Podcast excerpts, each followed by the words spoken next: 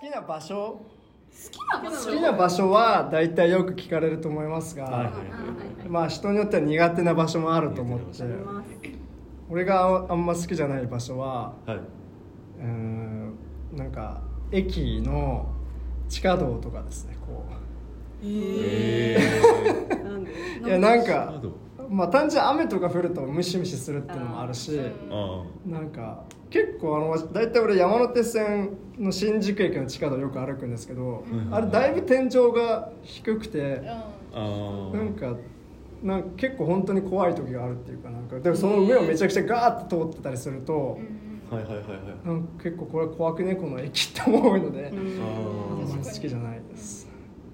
うん。あそれで言うと私も地下めっちゃ苦手。あー。えわーって。圧迫え感窓がないのあれやろ。うん窓がない窓がないわかる曇りガラスのしかないとことかも。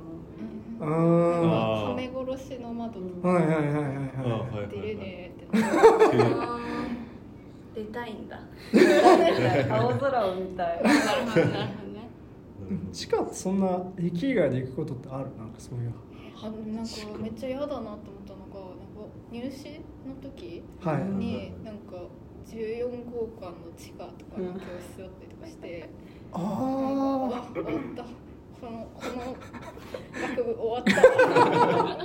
思ってえた記憶ある。そうそんな地下でやることもあるんだ入試そうか。えなんか地地上でした。え地上だけどなんかオンボロみたいなところで受けさせられた。えすごいちっちゃい会議室みたいなところで受けさせられた記憶がありますはるか昔の。はるか昔の。ー、それか昔のですね。そうね。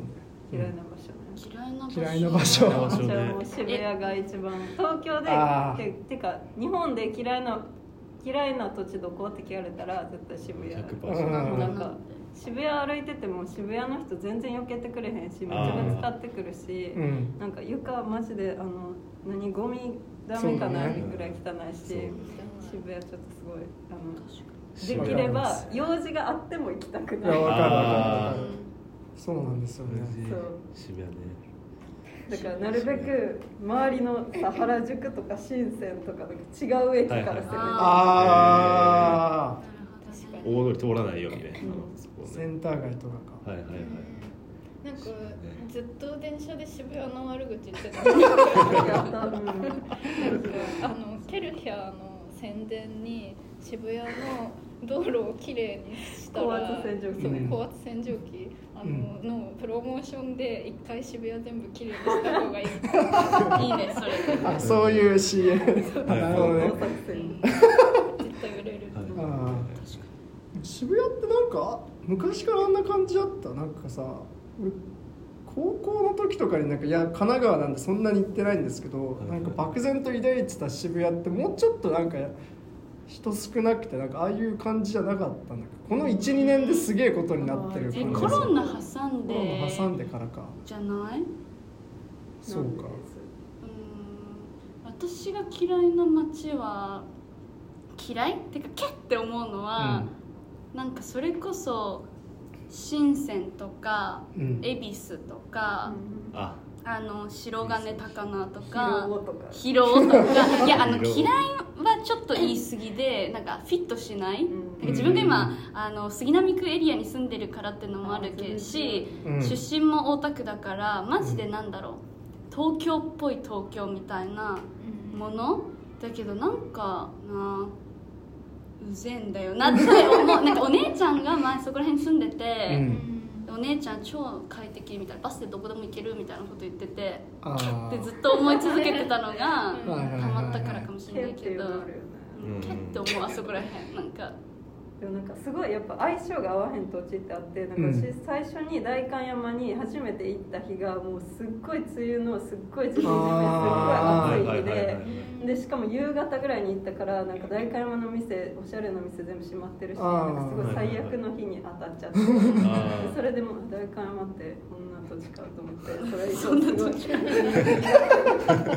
ただ単にマッチしなかった。わかるわかる。あはいマッチしないのはあるねかります。確かに。マッチしないだけか。うん。わかる。上の駅前とか全然マッチしない。です、ええー。上野にマッチしないのちょっと面白いわ。上の上野は結構全くなんか。思ったことないマジか、うん。雑踏感あるから誰でもなんかうん。いい感じするけど。公園あるし。あなんで上野はマッチしないのいやなんか上野とかアメ横は上野？もうちょっと離れてる？同じ同じ。同じらへうん。あの辺はなんかすごいそれこそ同じようになんかめちゃくちゃ疲れた記憶があるからうん。行った時にうん。なんかもうちょっと上野かと思ってなんか気持ちが下がるぐらい。えいや美術館とかああいう公園とか全然好きなんだよ、ねあの芸大のなんちゃらとかは。そう。上野か。上のか東京は、ね、これ土地の問題じゃないのかな、まあ土地と記憶みたいな。記憶の問でも土地もある渋谷ってやっぱさ谷やんか。そうだね。もうだからすごいいろんなものがこういやそう絶対そう。そうだね、題はいはいはい。スピリチュアルだけど絶対渋谷は溜まってるよね、うんなんか気が停滞してる。わかるわかる。わかるはいわかる。すっごい停滞してるよねあそこ、うん。何なんだろうね。普通にさはい。はい物理的に排気ガスが溜まっちゃうああそういうこともある。うんでもコロナの時の渋谷はなんか寂しかったけどね。あのめっちゃ人がいなくなって本当に緊急事態宣言初めて出された時うん。ぐらいにテレビに出てたあー。らめっちゃ恐縮してマジで街が死ぬ。うん。なんか渋谷分かりやすいじゃん。いつもこう人がめっちゃいるから、うん。街が死ぬってこんな感じかと思ってああ、なんかねまあ傷心に傷を負った大学1年生の頃でしたから、うん、うん。確かに。なんかより鮮明に記憶してます、です僕嫌いえ嫌いってわけじゃないけど確かに恵比寿はすごい。でもこの前恵比寿で予定があるって素敵ですね。って言ってけど嘘こきだ。ちょっと待って。恵比寿のちょっと待ってください。恵比寿のあのガーデンなんていうの？ガーデンプレイス。そっちの方が俺はちょっとうん。えそうなの？いやなんかすごい。えシャビとかある？いやしゃべあそそこ好きよ好きなんだけどあのなんかこの一帯のあの道路のあの感じとかはいはいはいはい。ちょっとなんか立地すぎるよあわかるわかるあわかる立地すぎるだって中身ないんだよね。なんかわかんない。それちょっと言い過ぎたらうわ絶対いやいいよ。いいよでもなんだろうなんかさ綺麗なんだけどあそうなんかねちょっとうん。キャってなる。のなんかわかんない。中身がない言い過ぎたかもしんないごめんなさい一生懸命作ってる人がいたら。あそうだ恵ね比寿にすごい具体的なイメージがあってすごい私恵比寿って聞いたらなんかあの茹でたエビのイメージしか。浮かばないマジ？エビ？エビ？っていうこと？うん。あエビが出てくるってこと？ああそういうこと。すごいな。恵比寿なんかね。でもなんか恵比寿の商店街の方は結構いい感じ。へイギリスって商店街。そうなんか逆あっちじゃないガーデン。あそうじゃない？えなんか知って嫌い。代官山から私別にそんな知らなくて嫌いっていうなんか恥ずかしいちょっと。嫌い？まあえなんねかちゃんと知ってるなって街あーああそういうことねですけどね。まあでもあれっすね。でも渋谷は正直めちゃアンビバレンスな、うん。僕は持ってます。ちょっとなんだすごい思い入れはかなりあってどうしても、ね。やっぱ映画館もいっぱいあるしね。確かにクラブもあるしっていう、まあ、その文化的なやっぱね。ねそのあれはあるから中心があるから、ね、すごいわかるんだけどその渋谷癖がクソっていうそうあいうのかなそそうういうのはあの性的なじゃない渋谷区が偽多様性みたいなことあやってるからはいはいはいはいなあそうそうそう。そう人がなったそういやでもそうだね。ううんん。わかるわかる。うん。なんだっけ？な何公園だっけ？山下公園。うんはいはいはい。はい宮下公園。あ宮下公園。山下公園はあるな。うん。横浜の。さ関東大震災の瓦礫で作った。宮下パーク。ねそうめっちゃあ地元いる時「ヒルナンデス」とかで見ててなんかでわーっと思って行ったらなんか めっちゃお腹痛くなって。あ私合わないんだって。ああー。宮下パークわかるな確かに。でも宮下パークめっちゃうざい。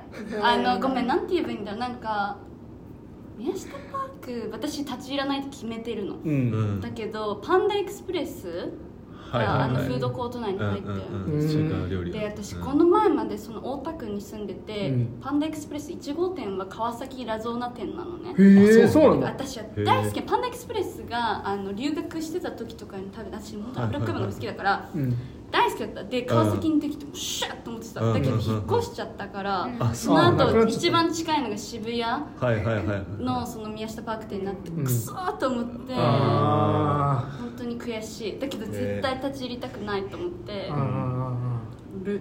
だパンダエクスプレス救出作戦を私は試みたい、うん。うん。で戻ってきてほしいねだそう、うん、てかもう別店舗増やしてほしい、あまあそうそれも確かに。確かに私は救出する。パンダエクスプレスを。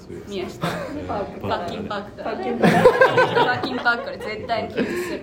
宮下パークのあのなんだっけ渋谷横丁？なんかこうあれひどいね。あのなんつうのあのやばいこれ大丈夫いつかな？んかになんないいやでもわかなんか宮渋谷横丁は本当になんかさああいうなんか人工的なこうモザイク感っていうか。あれはひどいよね。しかもなんか本当に単純になんかねお店自体がなんかめっちゃ高い割に量少ないみたいな感じで。あ行ったことある行のったことある。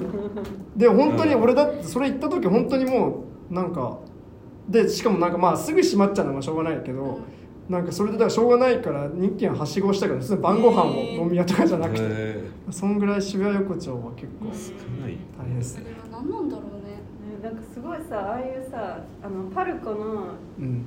下渋谷パルコにあるかあるわ、しうん。パルコの下心斎橋のパルコの下にもあるんやけどなんかネオバルみたいなさ、うんなんかあの、うん。ああいうその渋谷横丁っぽい、なんかああいう新しめの飲食店の集まりってすごいなんか絶対に老舗にならへんやんあの,、あの持続可能性のなさがすごい見えて。なる、確かになん確かあの歌舞伎町タワー？うん。あー。の2階もさあのこの前ジェンダーレストイレとかでうん。問題になったあのフロア、はい。あの入るとすぐスタバあって横になんかあのもうネオネオのうん。なんか、居酒屋みたいなあノリのやつがあるんだけど、あれも持続可能性とかもうんそもそも考えてなんか本当にななんだ？みたいな,、ね。なんかすごい。確かにね。5年後すらどうなってるんやろ。あー。そうかなるほどね。確かなんかそのね持続可能性のなさみたいなのは再開発確かにそれ結構街好きになるポイントであるかも。にああなるほど。うん。確かに。あると思う、うんうんうん。確かに確かに。だからこうパッケージとぶち上げだけで全てが終わる感じがね。うん。えそうそうそう、いやそれは徹夜明けじゃんそのテンションみたいになる街は。徹夜明けの街で。いやそれはいいってみたいにな三井不る動産。大丈夫。あの分かんないですけど。だからえ恵比寿ガーデンプレイスもすごい厳かってかうんなんかすごいでかいしなんか綺麗だけど、うん。なんか持続可能的なのかって言われたらなんかよくわかんない。なんかまあね。残りそうだけどうん。なんか形が変わんなそうな感じ。なんかななんていう説明すればいいかわかんないけどなんかそのまんまありそうずっと。なんかそれはいなんかよくわかんない。なんか生きていく感じがないみたいなこと。あまあなんかいい感じの作ってみましたみあたいな、はいはい感じなんだしすごいいいと思う。いいかいいだないいなと思うけど、うんずっとそんな感じそう。あ場所のための場所みたいな。人が中でこう活動してあ化学反応が起きそうな感じがないみたいな。うん。ああんま 考えたことなかったからでもそんな感じもするなるほど。っていう渋谷区なんだ。道玄坂とかもあれば。ブリュッセル1080もあるということですね。はい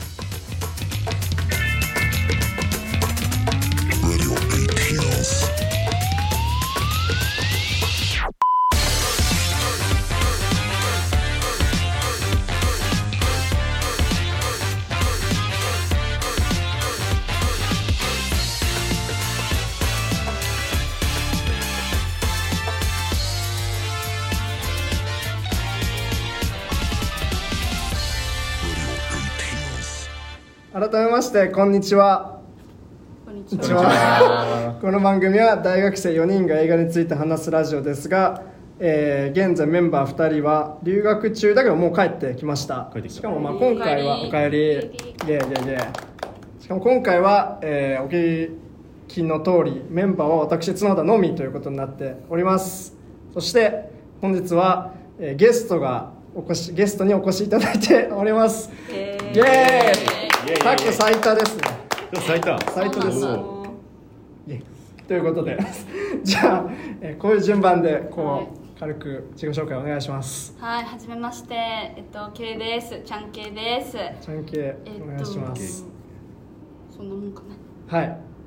はい。はい。あ そうなんでもないです。あ心です。心さんお願いします、お願いしますあ、七香です。あのナンシーとも呼ばれてあます。ーナンシーさん。田中スラッシュナンシー。ナンシーはい。お願いします。はい、えー、ジュニアです。お願いします。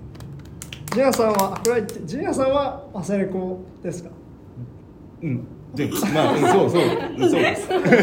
忘れ子であああのそうです園田君とはい。前ご一緒させてもらったことがあってその時はその忘れ子のそうまあ、なんですよね。音みそ音楽のみそ音みそっていうポッドキャストに出演してもらって、まあ、その時はねポル・トマス・アンダーソンはい。監督の、まあ、特集会というかそれを、はい、出演していただきました。その説はどうも。いやこちらこそ。ありがとうございました。だからその基本コラボ配信とかってその時にどっちの番組を撮ることによってコラボ配信って成立すると思うんですけどあの忘れてこう呼んでもらってからすごいこう恩返しに時間がかかってますいやいや。いやいやでも本当超嬉しくて本当第第一からリスナーなんですよね。私も私も。ありがとうそございうます。なんかすごい縁を感じるのが、ええ。でもその時もなんかすごいその時もなんか特集会過去作旧作かなんかの特集かなんかでああありましたありました。ローベル・ブレッソンの回ってやってない。そう違うローベルブレッソンの回はやってない。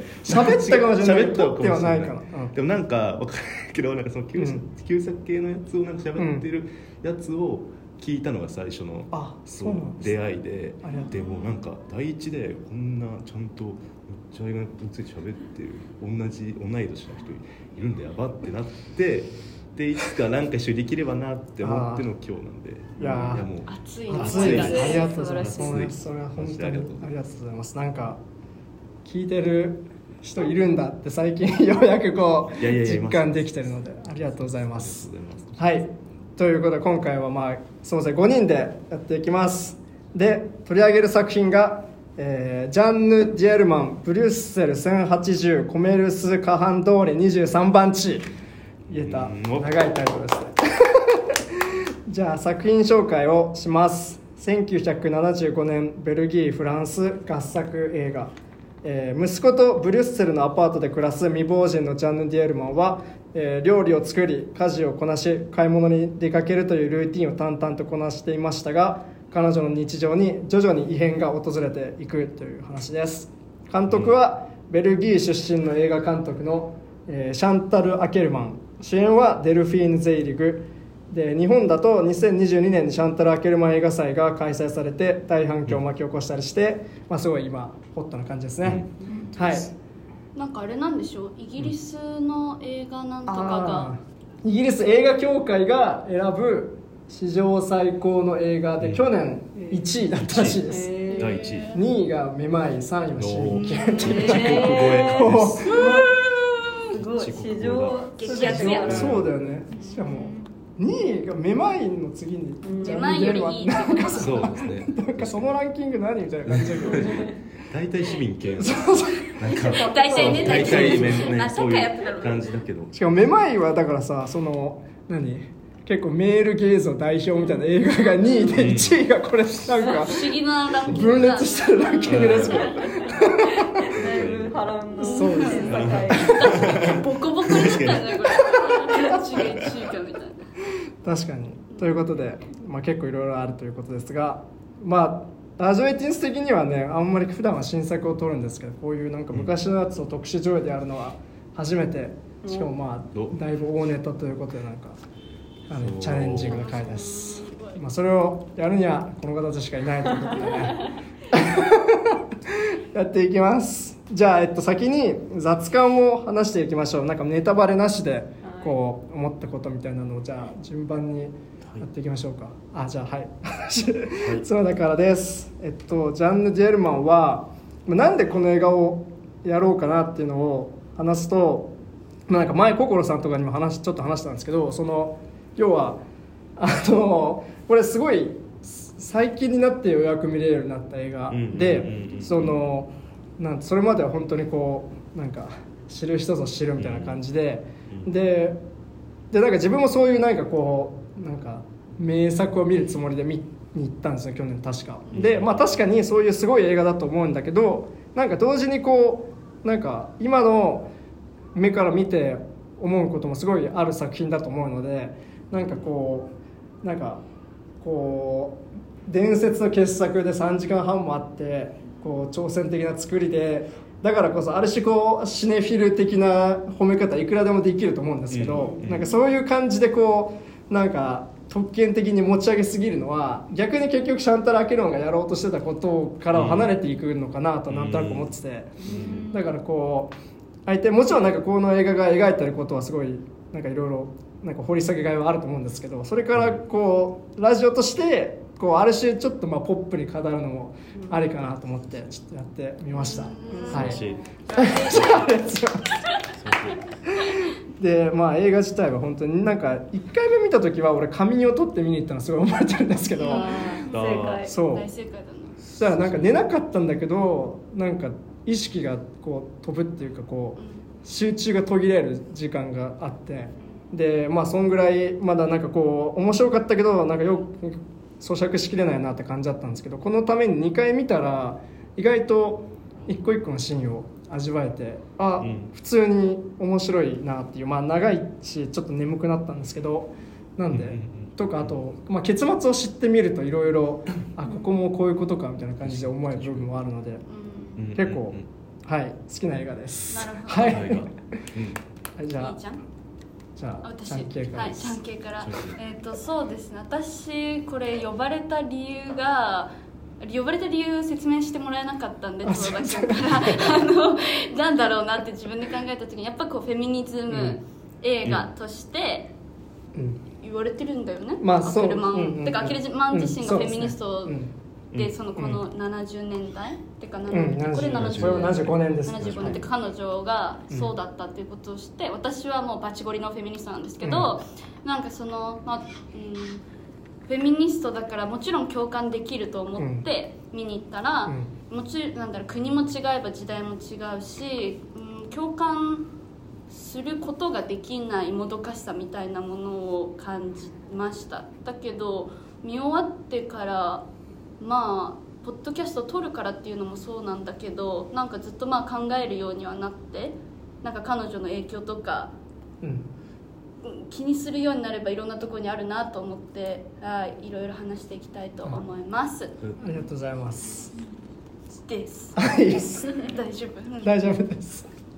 そしてそうですね、はい。私はそうな見てなんか、まあ、75年の映画っていうのもあって多分その私的にはあうんすごいわかるうん。はいっていう感じやって、うんうんけどなんかそれを思ってなんかすごいそれなんかこれにすごい盛り上がれないのはなんかフェミニストとしてなんかすごいちょっと落ち込んだところはあるんだけどうん。なんか若干そのこう見てからさ結構時間経ってて、うん。こうやっぱ思い返すとなんかやっぱ気になるっていうかなんかすごいさやっぱ彼女と同じ時間を映画館でこう過ごしたうん3時間20分過ごしたこととかがすごいなんかこう装飾されるというかうん。なんかそれがすごい気になっている状態みたいな感じです。あああなるほど。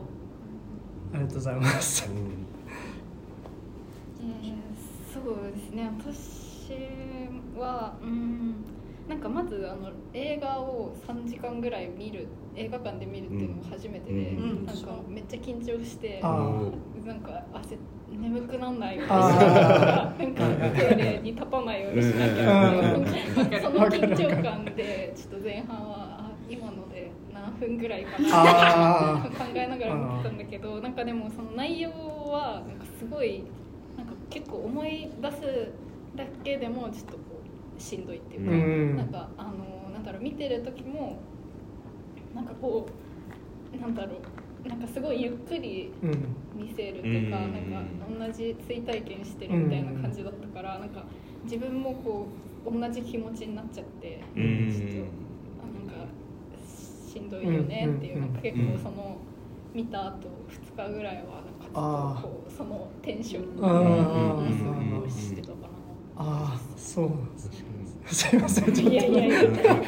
となるほどでも確かに引きずるのはわかります、うんうんうんうん。はい。そう。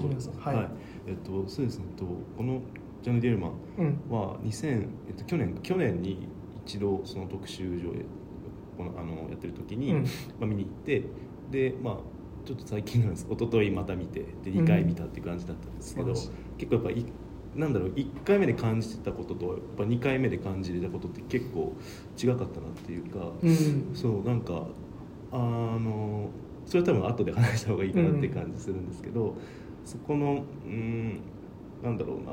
それやっぱ結末を知ってるからこそのっていうのはあると思うんだけど、そこのち違いに結構気づけたなっていうのとあと、まあ、自分自身今あの父親が単身赴任で母と自分であのうん。実家で暮らしてるんで結構重なると言ったらあれですけどうん結構まあ息子と母という関係性うんうんを割と、うん、自分と当てはまるというか、うんこう、うん。あーってなるところもあって、うん。で本当はさっき心と奈々子が言ってたように同じ時間をやっぱりうん。過ごす映画だしたし、いい意味でそのなんか遅さみたいなうのん。があるから、やっぱそういう意味でもすごく、うん、濃密なというかすごい、うんうん。そういう映画体験だったなって感じです。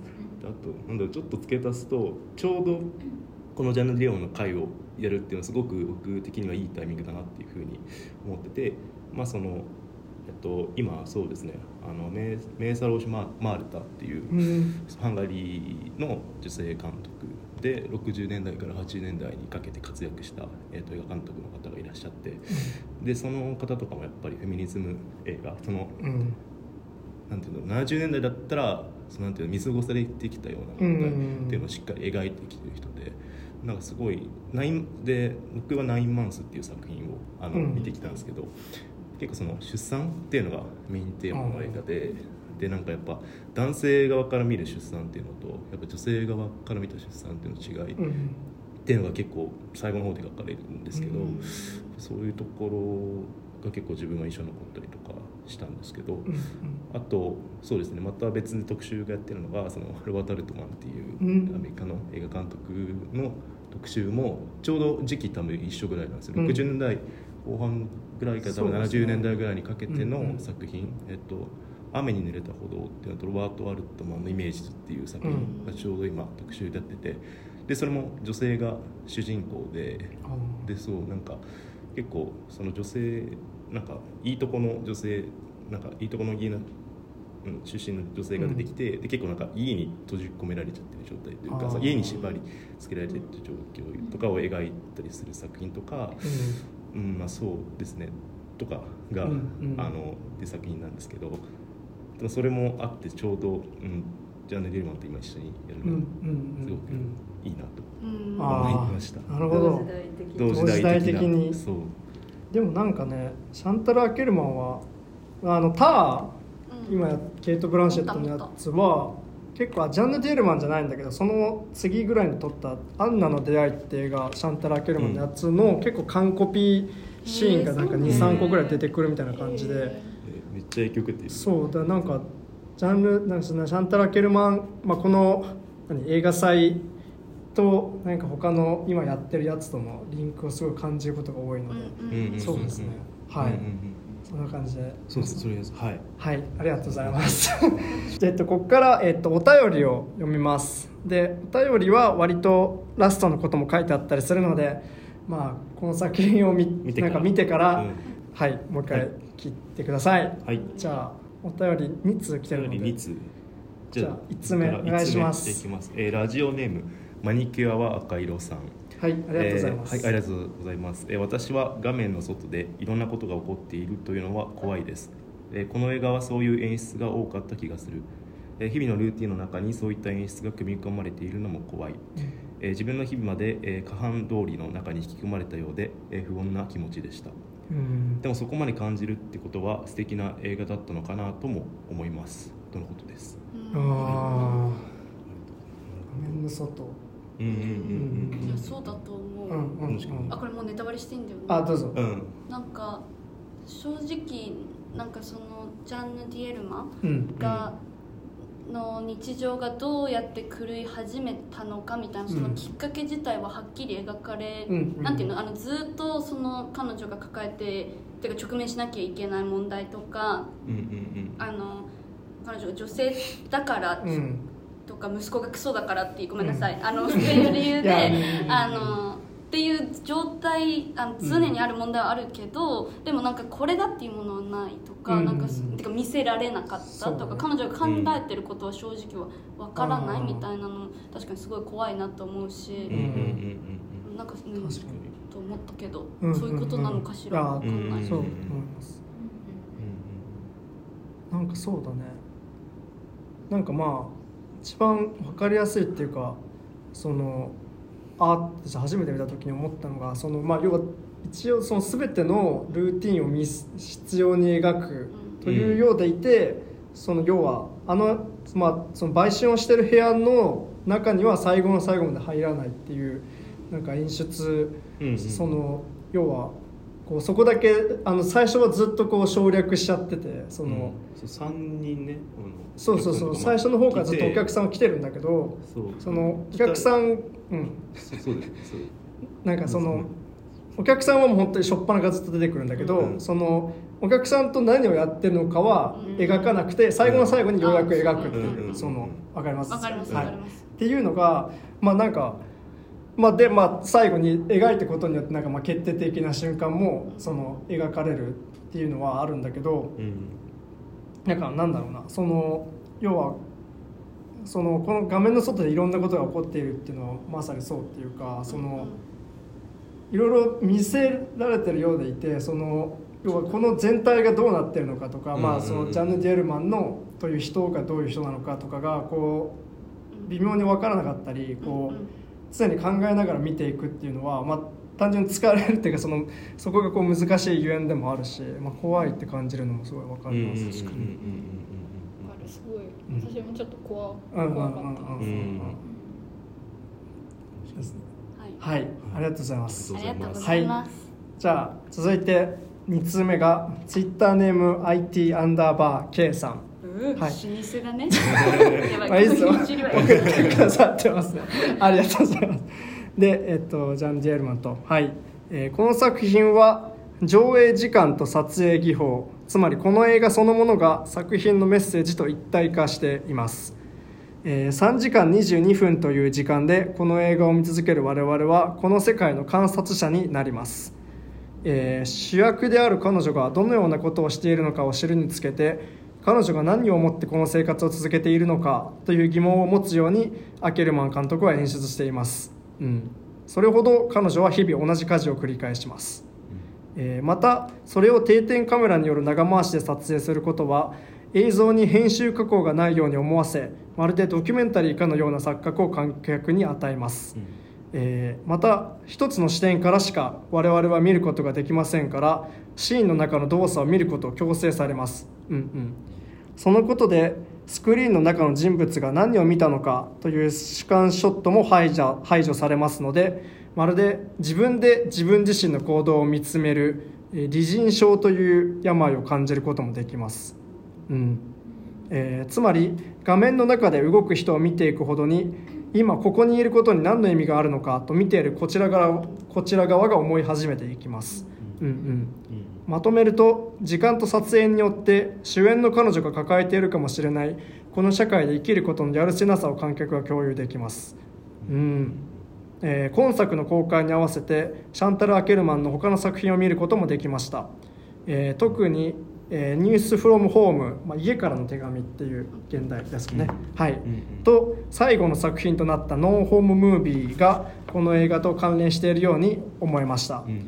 えーニュースフロムホーム家からの手紙は母からの手紙を朗読しそれを当時住んでいたニューヨークの風景と合わせるというドキュメンタリーでノンホームムービーは年老いた母との会話を記録した作品です、えー台所での風景はまるでこの作品、まあ、ジャンヌ・ディエルマンかのようでしたうーん。これらの作品から感じたのは監督は自分の自自分自身の母親を愛していながらもどうしても対立してしまうという関係です、えーもちろん仲がいいだけの親子なんてないとはいえストレートに見ている側に2人の間に乗り越えることができないものがあることを伝えてきます、あー。そしてノーホームムービーを撮影している途中で母は亡くなりこの作品を作り上げた後監督は自ら死を選びますあえージャンヌ・ディエルマンのラストが破壊的なものであったことと監督の最後がつながっているとは言い切れませんがそのことを知って今作を振り返ると自分自身というものを使って映画を作ることは恐ろしいと言わざるを得ないでしょうという。そうなんだ。うん。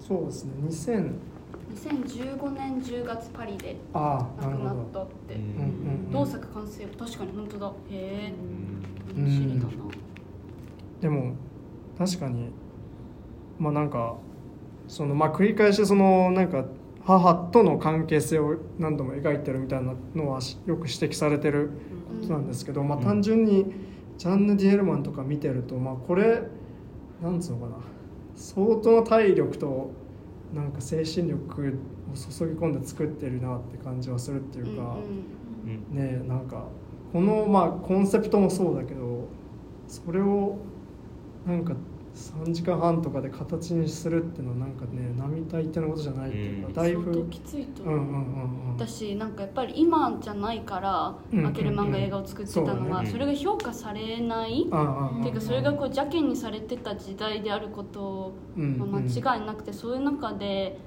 まあねなんか自分と向き合わなきゃいけない、うんそれこそ母のことがやっぱ身近な人について考えるってそうですね。めっちゃ大変な作業じゃないですか、うん。なんかねすげえやつですよねアケルマンって、うん。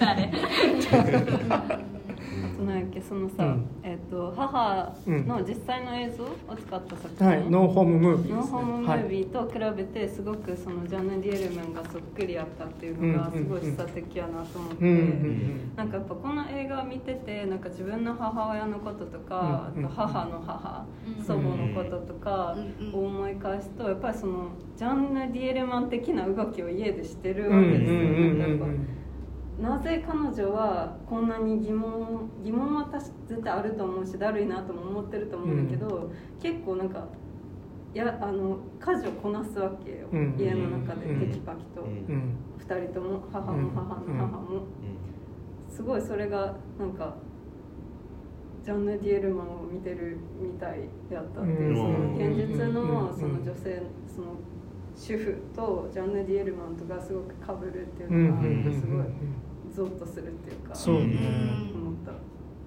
ん確かに。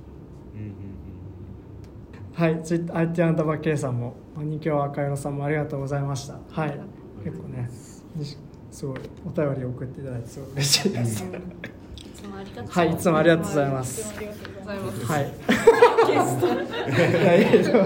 まあはい、このお便りからなんかまた紐解いてもいいと思うので、はい。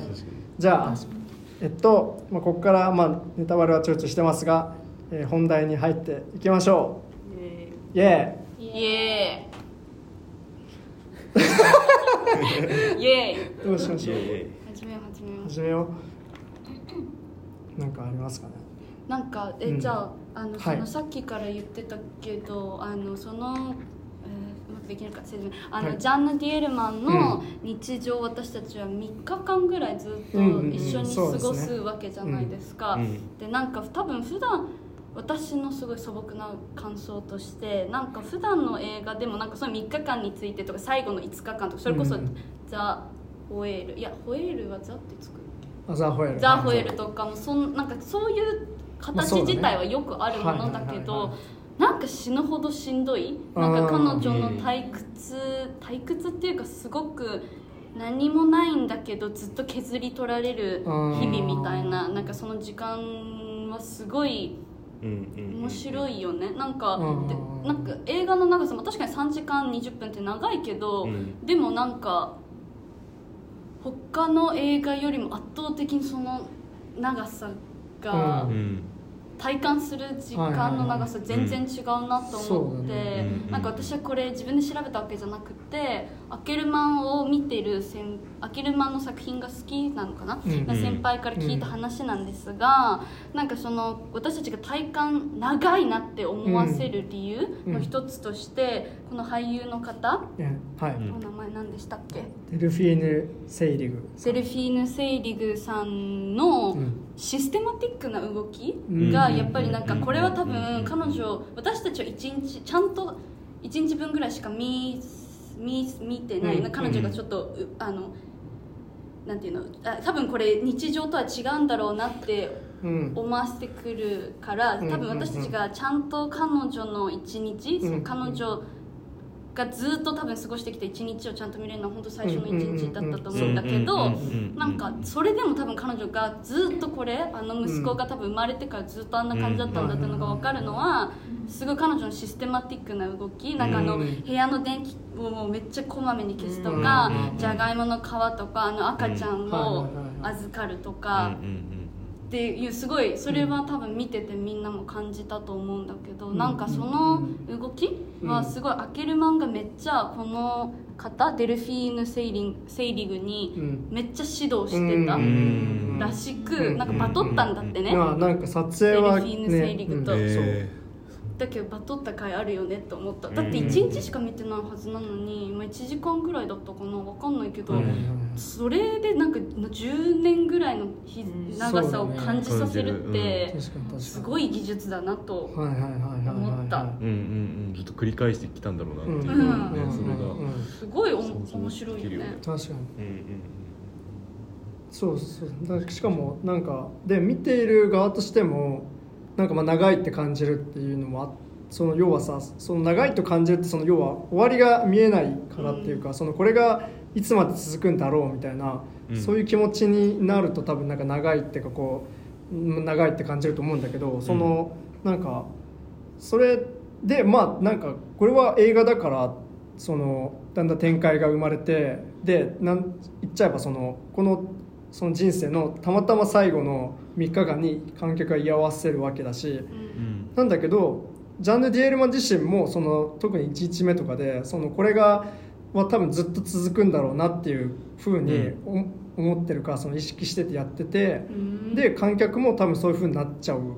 そういうなんかずっとこれを見てるだけなのかなと思っちゃう、うん。そのシンクロみたいなものがでもじゃあこれを延々と繰り返すっていうことのししんどさがそこからしんどさっていうかその、そういうなんか構造みたいなものが見えてくるっていうのが、うん。あーって思ったっていうのがあってそうそうそう。なんかこれをさ長く感じるっていうのはさ、すごく悪い言い方をしてしまうとただ家事をしているだけやからやんか、うんうんうん。でそれをそれが映画にしないといけないっていう状況がうんうん。すごくなんかその世界のうん。こう各家庭にこううん閉じ込められた女性たちの姿っていうのをすごい感じて、うん。うんうん確かに。ね、うん。そうん。の映画になってしまうわけやんか、うん。見せなければ閉じ込められてしまうわけはいやんか、だからそれがすごくなんかそれもすごい3時間がしんどかったよ確かに確かうんうんうんになんか外に出てあ働いてる人特に男性にとっては、いや家にいるだけでしょとか、はい。はいはいなんかえ好きな時間に外出れて、うん。なんか買い物するだけでしょみたいな、その家事に対してだから家事が感じさせる閉塞感とかうんについて、そうだね見せなきゃわかんないのか。そううんやべえ。でそうだしだ見せてもなおなんかその退屈とかその要はまあな長いこう何映画みたいなそういう評価もまあ別にまあ個人の思ったことならまあしょうがないんですけど、うん。なんかそういうのもさ生まれたりは見せするわけ。てる意味を分かってもらえないそうそうそうそうう。んっていうことだねてかなんか見ててつまんないのってなんか、うん。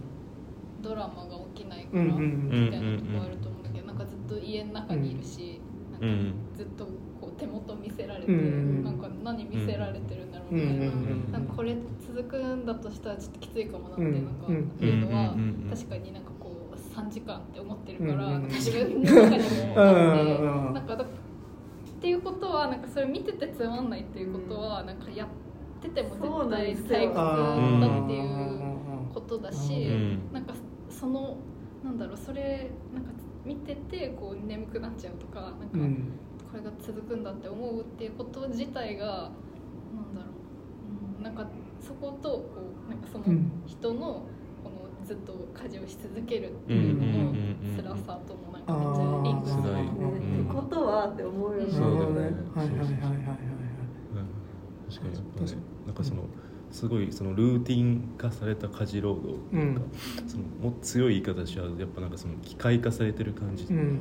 がやっぱすごい伝わってくるし確かそれをずっと見るっていうのはすごく確かに辛いことだと思うし、うん。そのルーティンがやっぱり壊れていく壊されていく中でやっぱそのディエルマン自身もこう徐徐々に徐々にこう、うん。ね、やっぱその、うんうんうん。こうなんて言うんだろうな乱れていくというかこう、うん。なんかこう本来のうん。姿前姿ではなくなっていくみたいなうん。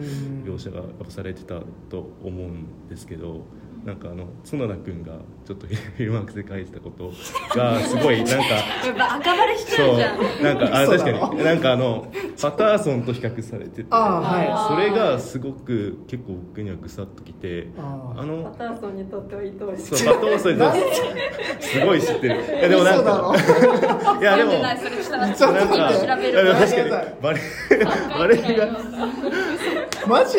そうなんかすごい今の全部ネタバレしてんじゃんこれから話すこといけるかなと思ってちょっとぶっ込んでしまったんですけど。いやなんか、はい。あのえっとパターソンにおける主人公たにとっての反復っていうのはうん。すごくなんて言うんだろうな。そのパターソンにとってすごくうれし喜ばしいことというか、うん。幸せにも感じてたはずなんですよね。多分それはうん。パターソンがその反復の中にこの差異っていうのを見つけられるから、うん。その同じ同じように見えてもやっぱ違ううん。っていうのをみがそのパターソンは、うん。そうそうそうあれなんだけど、うんうん。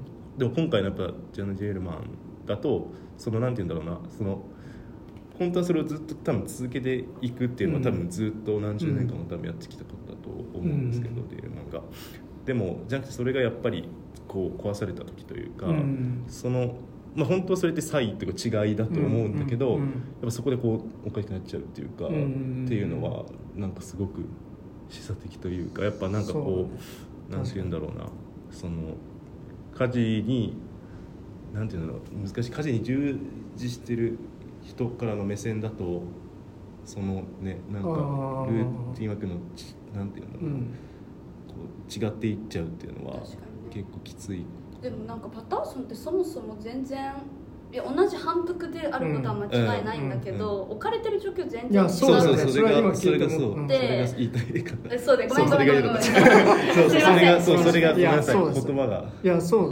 そういやでもいやそうそれを全然。ごめんねごめんね。ごめんねおしゃべりだい。やいいっすよ。いやいやいやそう。いやそう。そう立場が違うからこそのうんっていうとこそう。でだけど。ましてさいやパターソンすごい前に見たからあんま覚えてないんですけど、うん。あれはだってさ奥さんいるしさででなんかそのでしかもなんかあれは多分なんか主婦専業主婦とかでね奥さんはなんかさその家でなんかクッキーアーティストじゃなかった？アーティストだっけ？なんかめっちゃ水玉のなんかなんか作ってなかった？じゃあそうかちょっとなんかだとにかくそのパターソンはそのなんか何？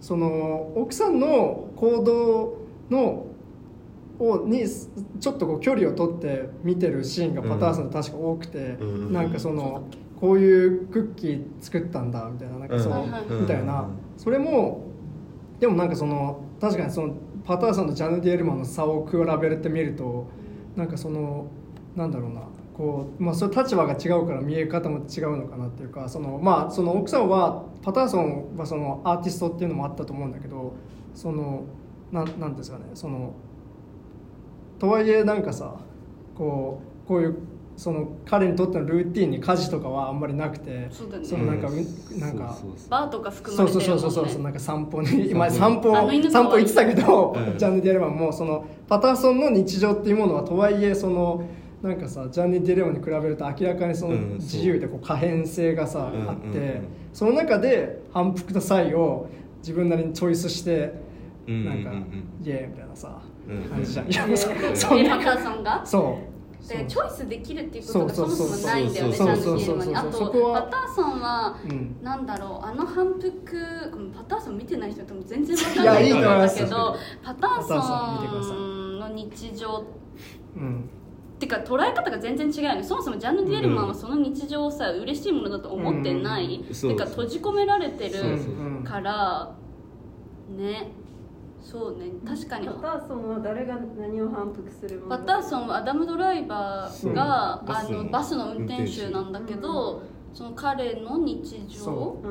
なんか一日。浅野忠信が出てくる？違う？とそれ長澤まさ俊が最後にそのだから彼がその毎日職場行ってでなんかなんか仕事して家帰って犬の散歩行ってご飯食べて。職場行けてるもん。そうだよそうだよなめんなって感じ。うんで最後バー行って終わるみたいな。そう。をまあ繰り返していくんだけどそうでもさ明らかそうなんですよね。立場とそうだかね。そうまず閉じ込められてるって状況もあるしやっうんうそう全然違うからやっぱってもあるんですけどそうね。そう。やっぱ家事って再生産やんか、うんうんに対して仕事って生産やんか、うん。なんかその同じものを再生産し続けることと、うん。何か新しいものを生産するっていうことは全然違っていやそうなんですよ。うん。やっぱり再生産だけってめっちゃしんどいよね、うん。うんうん確かにでもそのパターソンの比較は面白いかも。あのよより分かると思うジャンヌ・ディエルマンのきつさが、だってパターソンの日常を見ててもそんなことがあったんや ってなるだけだけど、なんかジャンヌ・ディエルマンはもうしんやばみたいな、うん。私絶対助けに行くからねあんたのことって思う、うん。うん。うん。そう。うん。だってなんか料理作るのうん。のなんか自分めっちゃ嫌だけどなんかこうあの食器使ってなんか作って食べてなくなってまたそれを洗うんですかはいはいはいはいはいでまた次の日も使うんですかっていうのはうんなんかすごい自分もしんどいしなんか見ててもなんかそんな無駄なことしなくてよくないみたいな。うん。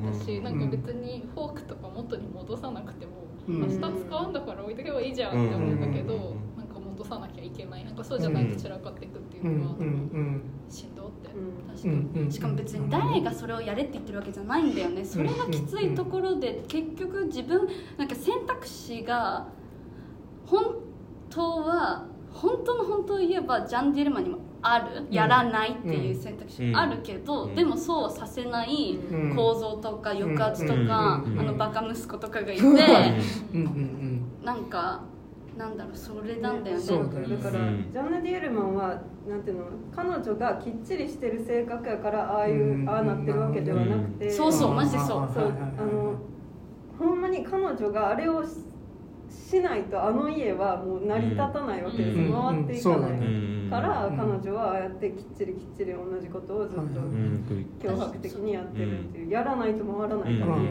ていう、確かにそれがしかも彼女の存在理由にそれがなっちゃってるかのように見えるからって多分うん。彼女も自身もそういうふうに思ってる節があると思うし本当にかわいそうだけどうん。だからなんかずっとそれが続いていく。うん別にやりたくないし別に多分誰も頼んでないけどでも絶対やり続けなきゃいけないみたいな。やばいよそのルーティンがって思うな。息子家事しろ。うんあいつのスープの飲み方絶対許さねえと思うもん。お前ちゃんと見ろスープと思うけどね。本読みながらね。本当に、はいお前それ昨日の中受けってか。そうそうそうですね。あれもそう。だから多分ね。毎日毎日言われてるわけじゃん、はい。きっと、うんあいつ直してないじゃん絶対、うん。確かに確かに。確かに靴も磨いてもらって何を学んでいるの？君はって。本当に。思います。なんかあれさそのまあベッドがさベッド兼 AKA ソファー。あああれいいよね。なんかさいやなんかあれ見た人全員あの家具欲しいねって。誰みんなと話すんだけど。でもあれもでもすごいなんかさその象徴的っていうかそのうん。要はその本当それこそ再生産っていうかその要はこう、うん。これをこうしてこうするみたいなさ、はいはいはいそのはいその同じものをこっちでこう使ってこっちでこう使ってを繰り返し続けて、まあ、文字をこそうね。う折り曲げてそそうう。ねそうだね。でしかもそれはしかも息子のため、うん息子のベッドだよねあれは確かにう。んそうそうそうそう。っていうのがなんかねまあなんかえ映像としては悲しくなってきた。そう、うんインテリアとしてあなんかアイデアはなんかインテリア単体のおおって感じがするんだけど見てて、うんうんしかもそれさその息子のさその日のパジャマ織り込むやんか、パターンで,、うん。でそのなんかなんていうの全然自分のためでもないし、うん今、うん。自分が生きるためでもないのに、息子のために息子の何時間後かのためにこうそのソファーに盛り込んで畳むっていう。とあれも許せない。うん。許せない。あの、最後息子が寝る前に何か言うでしょ？っていいつも毎日、はいはいでろくなこと言わないでしょ、はいはいはい。なんかでもなんかあのジャン・ディールマンが女じゃなかったらわからないよみたいなことをうん。多分1日目の夜に言うと思うんだよね、なんかお父さんとななんだはいはいみたいな。うんうんうん。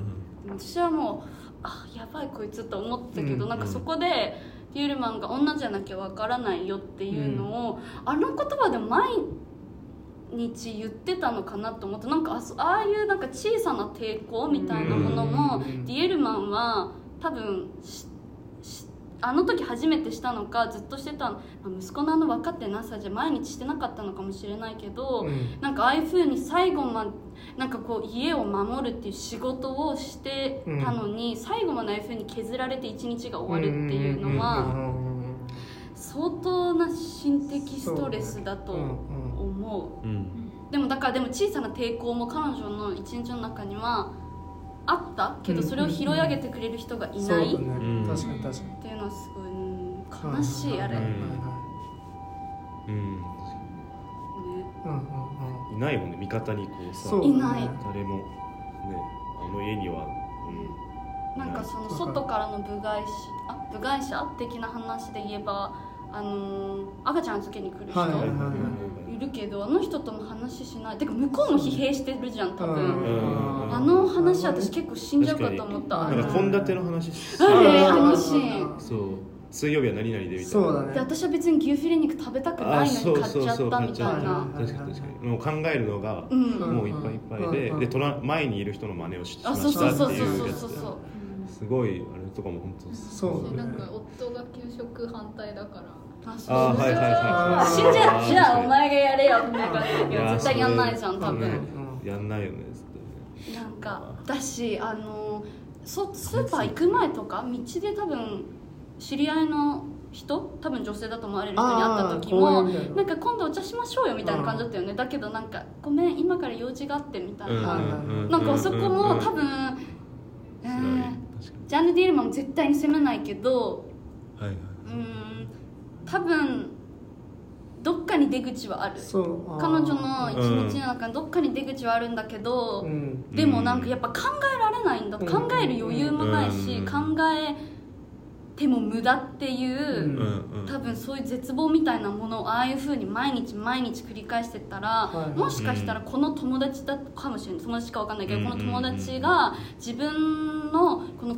クソみたいな一日の出口になるかもしれない、うんかもしれないけど、うんそれに手を伸ばす気力もないみたいなのはすごいなんか。うん。そうあそこでもう「おい!」みたいな「うん。家出しちまえよ」とか私は思ったんだけどうん。そう。なんかもう疲弊しそう疲弊してる女性たち疲弊してるなと思う、なんか確かに屋外ってさその、まあ、ポ郵便局とかさ行はいくシーンもあるけど、うん。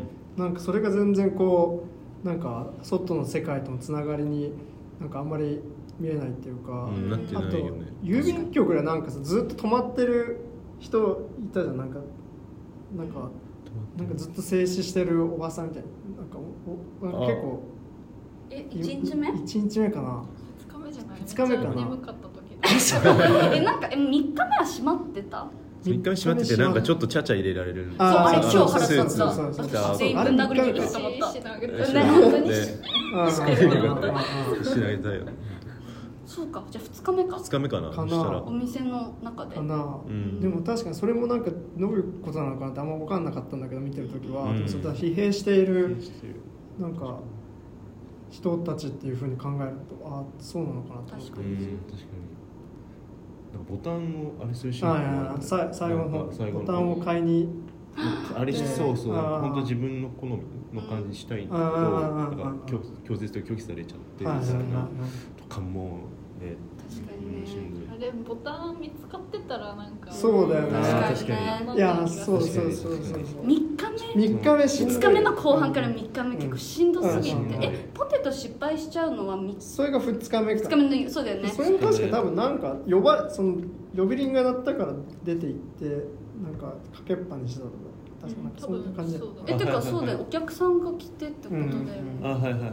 えなんかあさそうそうえ全然違う話になっていい？はい、うん。てかもう流れもう流れてる濁流みたいな感じだけいやいいとど思います。はい。あの私はねあうん。の2日目のあの客が来て、うん。はいはいはい。で部屋入ってで多分終わって、で仕事が終わってで出た時にジャンヌ・ディエルマンの髪がちょっと普段より乱れてたから、私はあそこで何かがあっうんた、多分本当もう尻人生みたいなの過ごしてきてだけどう。ん多分あそこでうん。多分なんかめっちゃ大きいことがあったわけじゃないうんとは思うんだけど、うん多分なんかの言葉とかでう何かが起きて、もう完璧になんか折れちゃった、と思ったんだけどなんか人と話すとえ別に違くないみたいな話を聞いてあそうかみたいな。なんか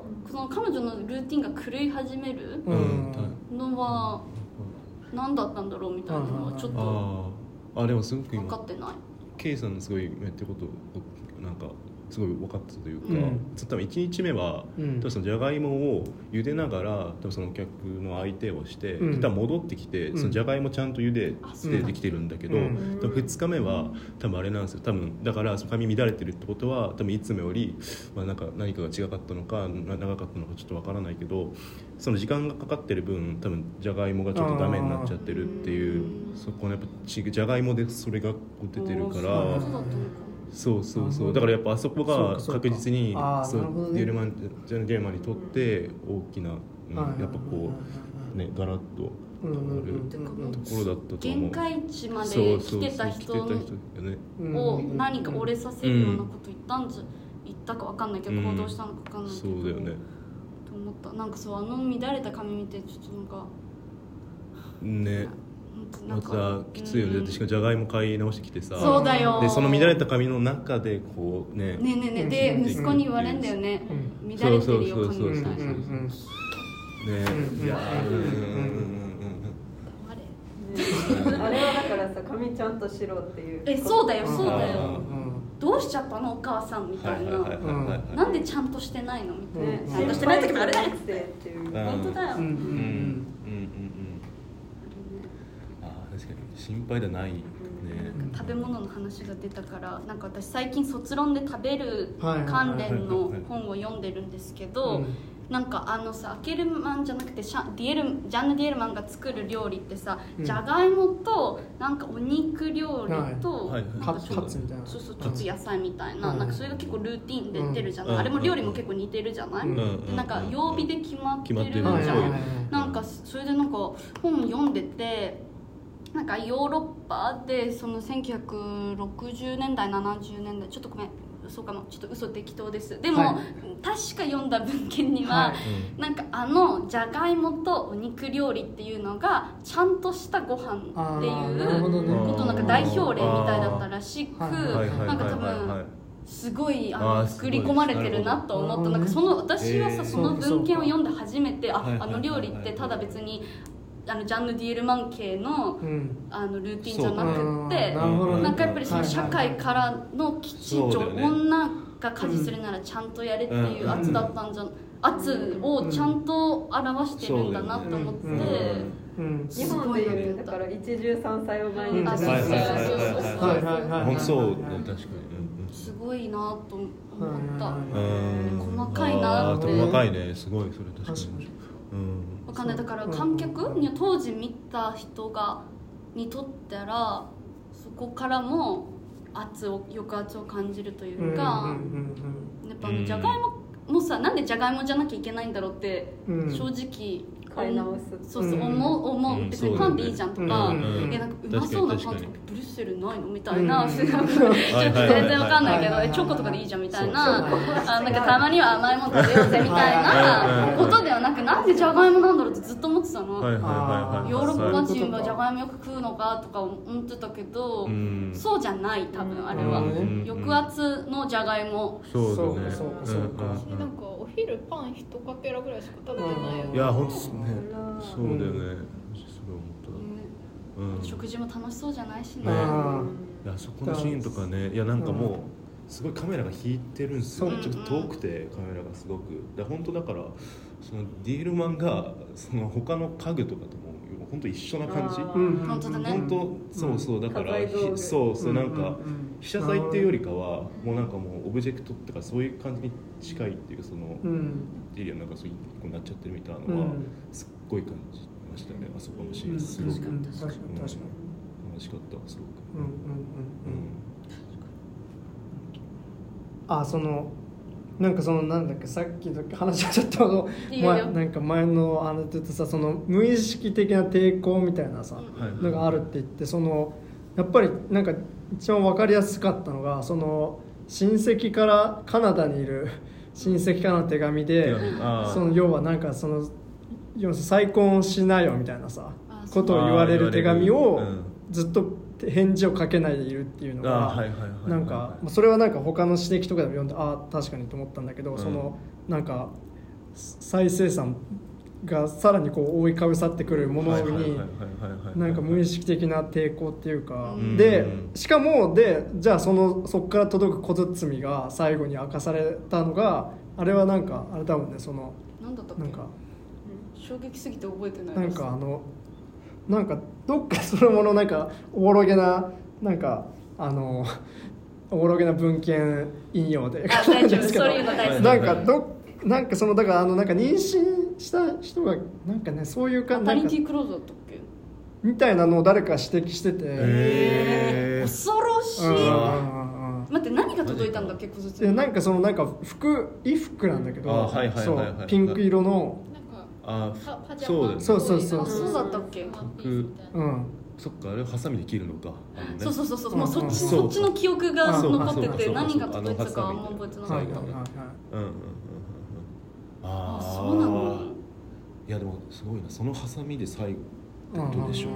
要は開ける開封した時に。恐ろしいね。うわーなるほど恐ろしい。確かにな。いやー。いやーうん。うん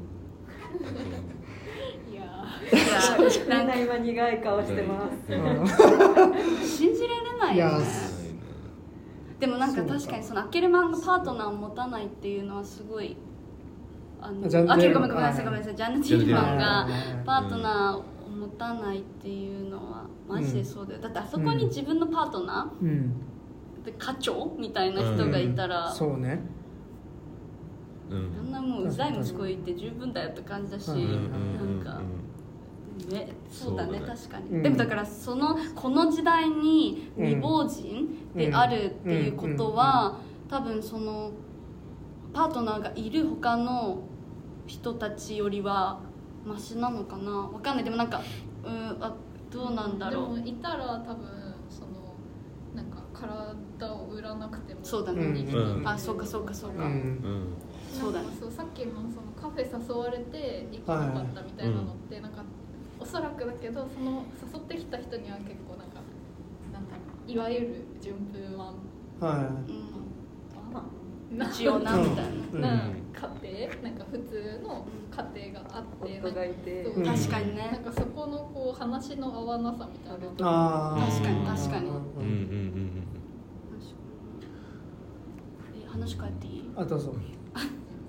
なんかそのあのえまだ喋って大丈あ全然大丈夫時間は全然大丈夫なんかあのー私がこの映画に対して共感できないっていうことが悲しい、っていうかもどかしいと思っうんた理由について話したいんだけど、うん。そのはそれに話す前に多分うん。フェミニズム的な知識がうん必要だと思うので、うん。この時代のフェミニズムがどうであったかをまず説明する必要があると思います。うんはいあのちょっと文献とかいろいろおぼろげ。昨日あのフェミニズム大図鑑っていうのが家にあるんですけどそれもベラベラ見てうん。きました、はい。はいねえっとすとんでもないです。えっとこの時代1975年うん。は、えっとまあ、いわゆる第二波フェミニズムというものが、うん。あの多分その時代です。で私たちは今第4波フェミニズムの中にいます、ん。で第2波フェミニズムのあの一番こう典型的よくあるうんはいはいはいその時代ねって言われるのが、うん。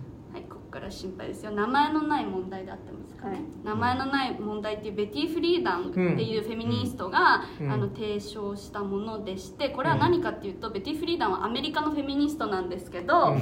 その人がまあ、彼女はフリーのジャーナリストだったんですけど、うん。その自分の友達てかベティ・フリーダンも感じてたし、うん。ベティ・フリーダンの友達いわゆる白人で中産階級で大学も出てるいわゆるめちゃめちゃ恵まれてる女の人たちがこの時代に感じていたあのモヤモヤ。うん。なんかほんでもすごく恵まれてるのにどうして私が幸せじゃないわけないのにこの感じるものは何だろうっていうそれが名前のない問題っていうの由来だと思うんですけど、そうそう主婦のそうそうそうその人たちは仕事大学出て仕事してで結婚して辞めたみたいな人が多分多いと思うんだけど、うんまあ、その人たちが抱えるそのなんだろう仕事をしたとしても結局キャリアアップすることなんかそもそもできない、うんてかそんなレールがそもそも用意してないの、うんしてないしよあの部屋あなんていうの家庭の中に入ったら、まあ、ジャンナ・ディエルマンみたいにうん。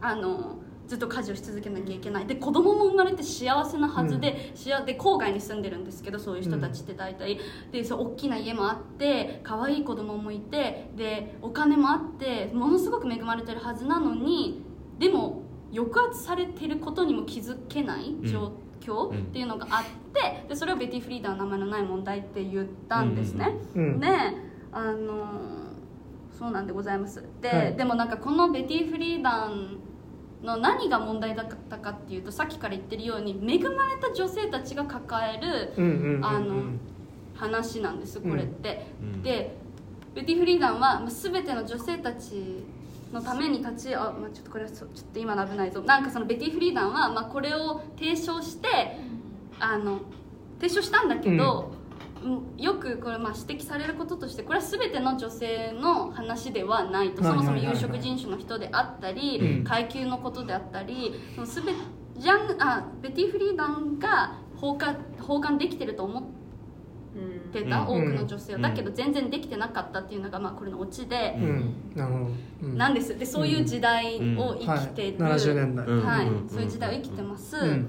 で他にもやっぱりなんか私たちが今の感覚で見ると、うん。なんだセックスワーカーの権利とかの話にも思うんだけどでうん。もこの時代ってやっぱりその女性が性の快楽を感じること自体があんまりこう重要視されてなかったうん。っていうのがあるらしくなんかそのまあそうっていうのがあるんだとっていうのを私は昨日見てでやっぱり女性の性とかにも、まあ本当に、まあ、向き目が目がそもそも向けられていなかった、うん。でそういうででもようやく声が上がり始めたみたいな時代を多分べあのジャンヌ・ディエルマンは生きていて、でジャンヌ・ディエルマンはこう包含されてないうちの一人だったんだよね、うん。その、うん。なんうん説明が下手かも。あのジャンヌ・ディエルマンって、うん。外から見たら彼女がセックスワーカーとして働いてるっていうことを知らなければ、うん。なんか部屋も綺麗だしブリュッセルに住めてるしでなんか、まあ、未亡人だけどもともとパートナーもいて息子もいてっていうなんかこうチェックスボチェックボックス的にはうんうんうんみたいな、まあ、恵まれてる白人だしだけど彼女は実はセックスワーカーとして働いていて。あうん。でなんだろうなんかその全ての女性をってこう盛り上がってたその第二波フェミニズムに含まれていない、うん。なんかその孤立感っていうのうん。もなんかすごい私はうん感じたーうん説明したかったことできたかな。うん。なんかはい。そうだからだからあんまりなんだろう。共感できない理由それかな。どう？どうどうなる？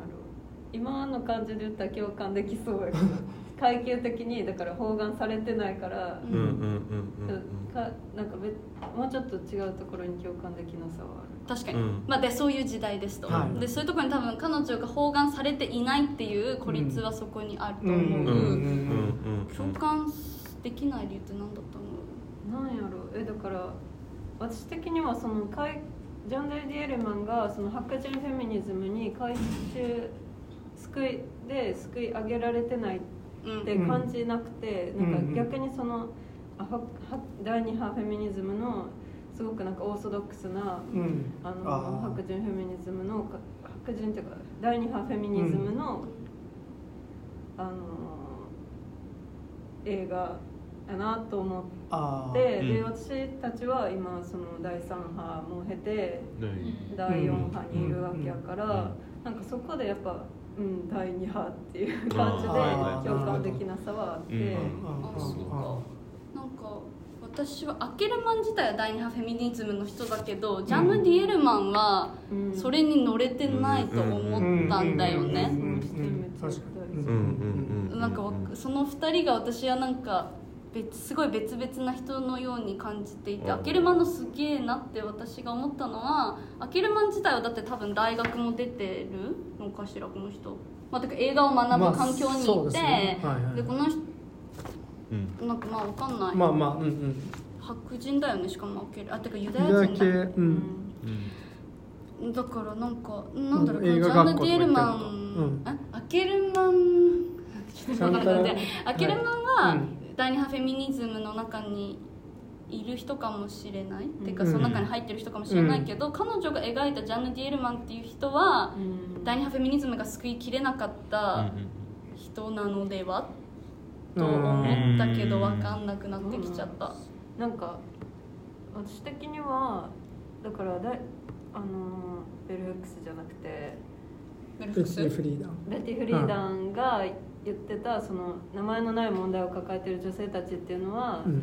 家庭の中にいてそれ幸せなはは幸せなはずやのにちょっと違うみたいな、うん。幸せさは一定程度感じてる中でこのジャンヌ・ディエルマンはそれから幸せさがなない状態なんかなって思うんってうん。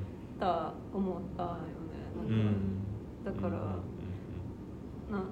第2波かなと思って。ごめんこの第2波か第2波じゃないかっていうの いやでもそれはすごい。ちゃうの分かんないかセックスワーカーっていう,、うん。っていう点が違うと思った。点はいはいはい。えてかあこの人第二波フェミニズムで、はい、名前のない問題なのねってずっと思ってたらおっと？みたいな。この人セックスワーカーなんじゃんと思ってでそれ多分言えないし当時って。しかもこういうなんかああのお茶に誘う人うんとかも白人で、まあ、そ外から見たらジャンヌ・ディエルマンと一緒な感じするじゃん、まあ、優雅にこの時間にお買い物できる人みたいな、うん。だけど蓋を開けてみたらそうじゃないっていう、うん。だからその名前のない問題のをのど真ん中だと思ってた人が実はセックスワーカーで救われてなかったみたいなのはあ結構ちょっとショックだった。うん。なるほど。確かに確か確かに。うん。しかも確かにそれは完全にその何？このだからそれこそささその映画のし世界においては外から見ればわからないというかその家の中で完結しててその、うん。でさっき言ったそのあのなんだっけお茶に誘った人とのやり取りとかもそうだしそうか。うん。うんうん。かにうんなんかでもそうねなんかだから多分さ、うん。アケルマンがそのこのジャンヌ・ディエルマンっていうキャラクターにそのセックスワーカーっていう要素、まあ、階級をこうん。う乗せたっていうのは多分その交差性その、うん。ただ単にその白人フェミニズムだけじゃない視点がうん。あるとは思うねんけど、うん。時代的に多分1975年やから、うん。その第3波っていうのがまだその第3波の考え方がインストールされてないから、うん。なんかすごく分かりにくい形にはなってしまったけど、うん今から読み解くとすればそのあの交差してる視点うんで読むことができるし、うん多分読んだ方がいいんやろうなっていうう、うん。第3波は第2波の反反省っていうかその第2波を乗り越えてもっとこに例えばブラックフェミニズムとかその包含されなかった、うんうんだから全ての女性って言うけど、うん。お前女性ってめっちゃ多様やぞっていうそうね。はいはいはい。なるほどなるほど。こと？うんうん。とか。でもなんか共感できなかったっていうのはその何？こう理論的に見て。うん。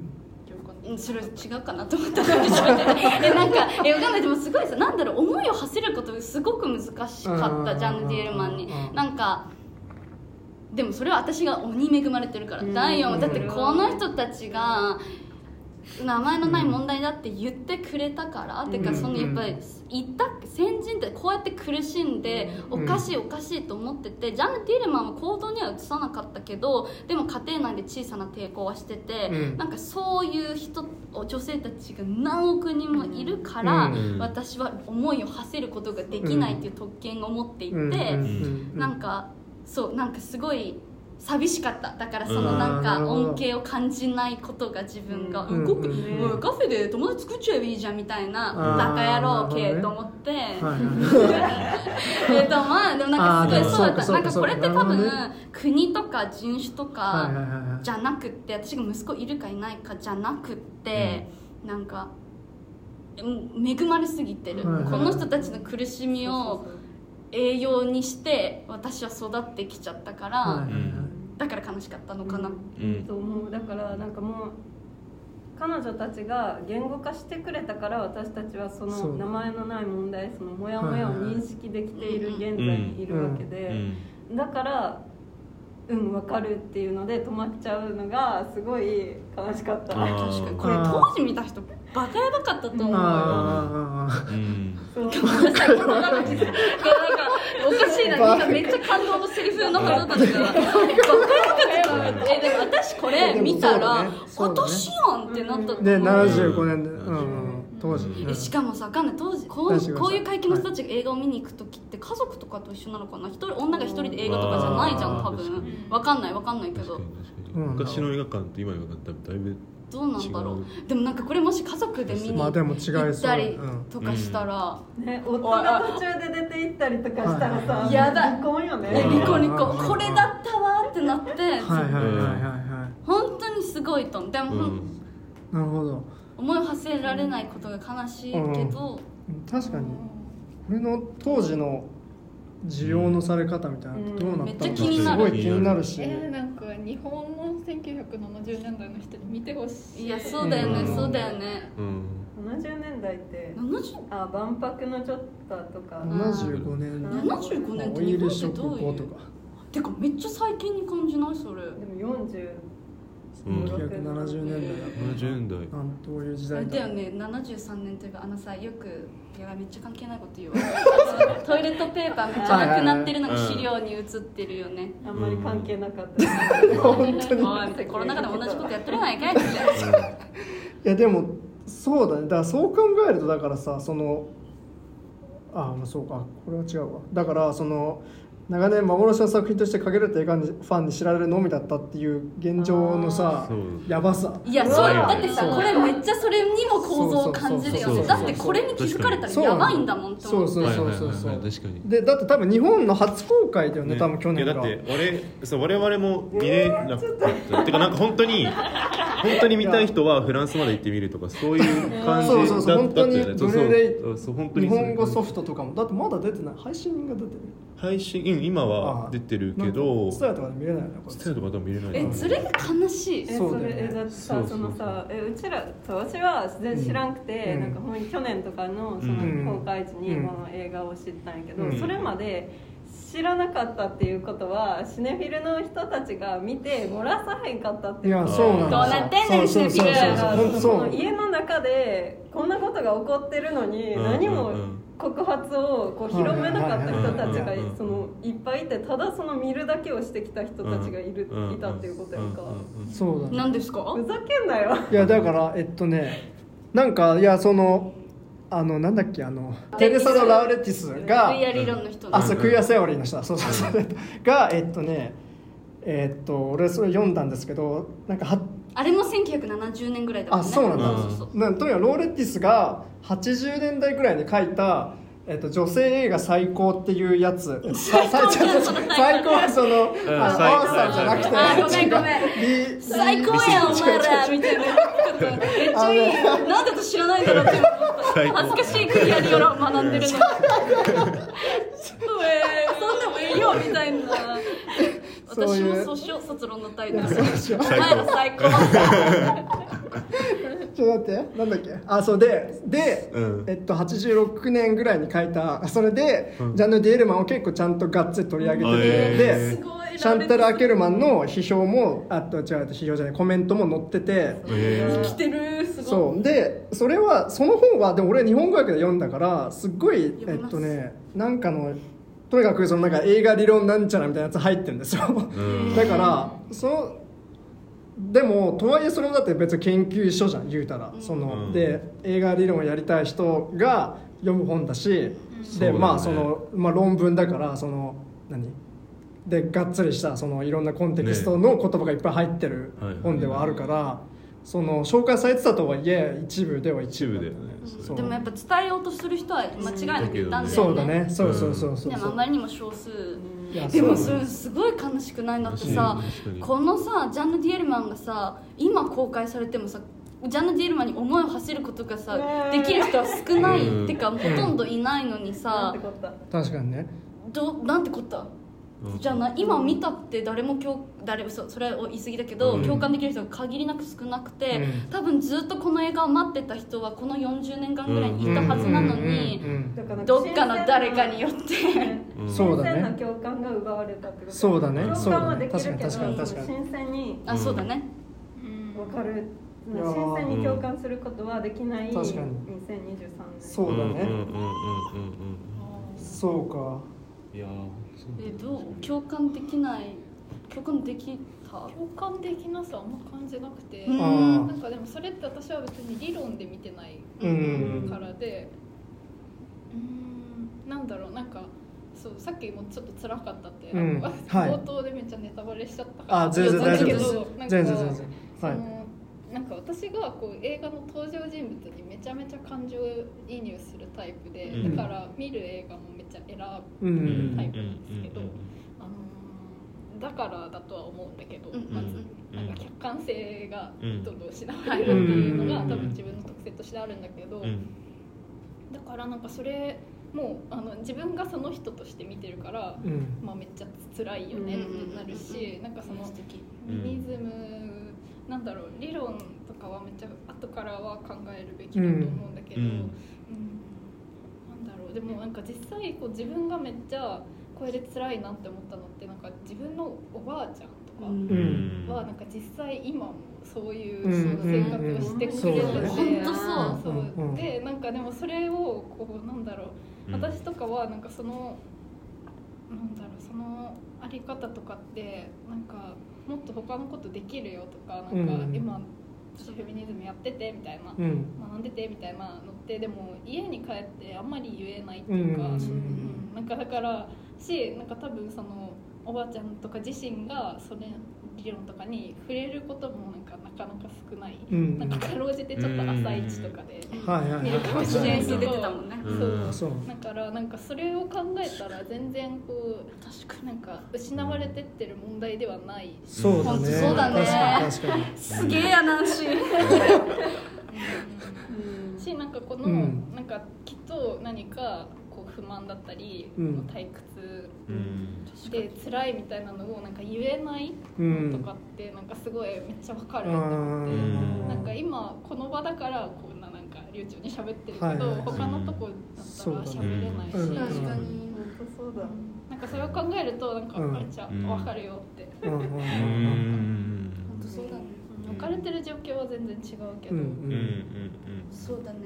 全然生きてるもんねうん。うん確かに確かにそうか。そうだよね。てかこの映画おばあちゃん見に行かないもんな。確かに悲しい。でその当時届くべき人に届いてない可能性かなりある。あるですよね、今も本当に。こうやって私紹介してもらわなかったら見なかったしそう私もなんかこう映画好きですごい、うん。あそうだね。ってる人にしか届いてないよね。あれなじゃあ届いてないんじゃんなんかでも私がその考え直したその冒頭に言ったけど、最初ははいふーんみたいな感じだったけど、はいはい。でも気になりだしたのはなんかフィルマークスとかでフォローしてるなんか知ってたり知らんかったりするフェミニストの人たちが、すごくなんかちゃんとあのジャンヌ・ディエルマンのことを思ってなんかものすごく心に響いたっていうことを書いててくれたから。うん。なんかあ私はこっちに行くべきやと思って考え直したっていうのがあって、あ届く人には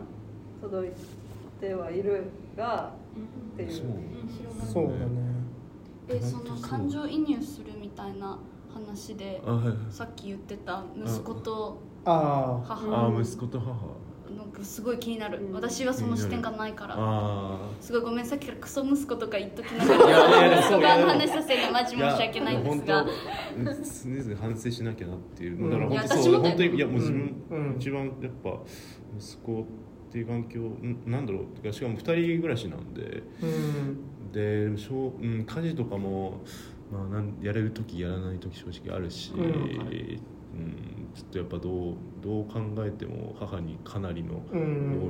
能力が確実にいってるので、うん。この今の自分の生活が。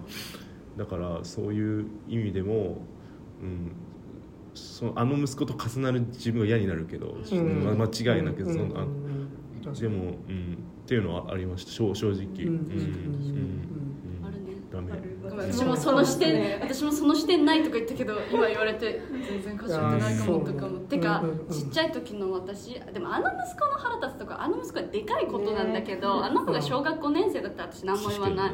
お前やばいぞってお前の人生やばくなるぞって思うけど家事しないと。だけうん。どあの人大きいし。そう。高校生ぐらい？学校行ってるよね。私大学生ぐらいだと大思ってた。学生ぐらい？えっと大最初私さ冒頭私も。お遅れてたんだけどうん。あんかだ誰こいつみたいな息子かわからないあそういうあはいはいパートナーだと思った私最初出てきたあパートナーなるほど時ちょっとあの元気なさそうだからだね元気ない感じでなんか惹かれ合った感じなみたいな感じで「俺みたいにちげえみたいだぞ」って言ってなんかそう思ったんだよねなんか出ていく時間もクソ早いしさ帰ってくる時間もクソ遅いからさあ私も遅いしね誰感がすごいよね、うんうんうん確かに確かにそうだねそうだねいやそうだねね。いやーそうだね。本当にそうだうん。うんうん大反省。だけどそうだね。なんであんな感情移入できなかったんだろうあの息子に。息子ないやでもなんか多分あのセーターとか編んでもらってるんだよなみたいな。えあんでもらってるの？いや僕編んでもらってないけどいや あの息子は多分。素敵とか思っちゃったあれそういやでもこうそうあの息子でも別になんかさクソって表現してるけど、うん何か加害行為、まあ、マイクロアグレッションオンパレードのことは間違いないけどあの何かなんだろうな。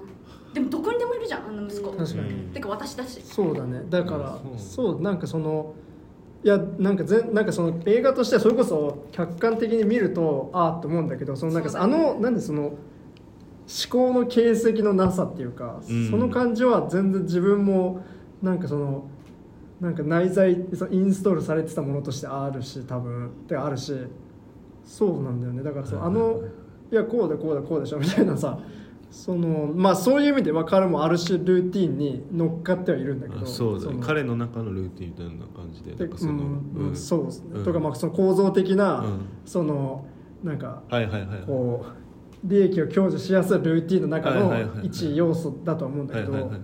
なんか、うんすごいわかるよそれそうですね。なんかその思考のなさ自動化みたいなのが、あの家の中で起こってるっていうのがうん。そうだよね。家制度っていうのがいかにこのいろんなものを自動化して確かに確かに確かにそうだね。言っているのかっていう、はいはいはいはいはい。考え始めたら辛くなっちゃうもんね。だから考えでやめようみたいな、うんうんうんうんうーん。そうか。あー自動。なんかでも確かにあのなんかこれは演出の話になってたんですけどさ、はいはいエレベーターの上り下りでそのエレベーターのシーンがなんかさ照明とか音がなんかもうわーってなるみたいなうんそうだ感じ。結構なんかそのめっちゃコールなみたいな感じで見てたんだけど、うん。それもでもなんか自動化の感その一要素っていうかその要はこうなんかとにかくか、あねかん特に考えずに動き続けるみたいな、うんうんで結構俺2回目見るとなんかエレベーターのシーンがだんだんこうその音がでかくなったりとかその照明がちょっとつ強くなったりしててなんかこうシステムがぶっ壊れ始める感じがうん。うん。すごいあって、そうだしあとあれだよなんか定点観測とかでさっきこの映画言われることあると思うんだけど、うん。でそのエレベーターのシーンとかも結構後ろの方に置いてうん。撮るってことが、うん。多分繰り返されるうん。ん。だけど、でもなんか3回ぐらい多分カメラがこの中に入って、うん。そのゲルマンの表情をちゃんと映すんですよ、うん。映す映してそのやっぱ表情が変わっていくっていうか、うん。さっきそのそう演出もあるし、うん。そういう、ね、光とかの演出もあるし表情でのあれもやっぱ出てて。うんうんうんうん、やっぱすごいエレベーターのシーンとかめっちゃ印象深い、うんまあ、って思いましたね。そうか。そうなんだ自動化そう全然気づいてなかっうたんそう。なんかでもそう。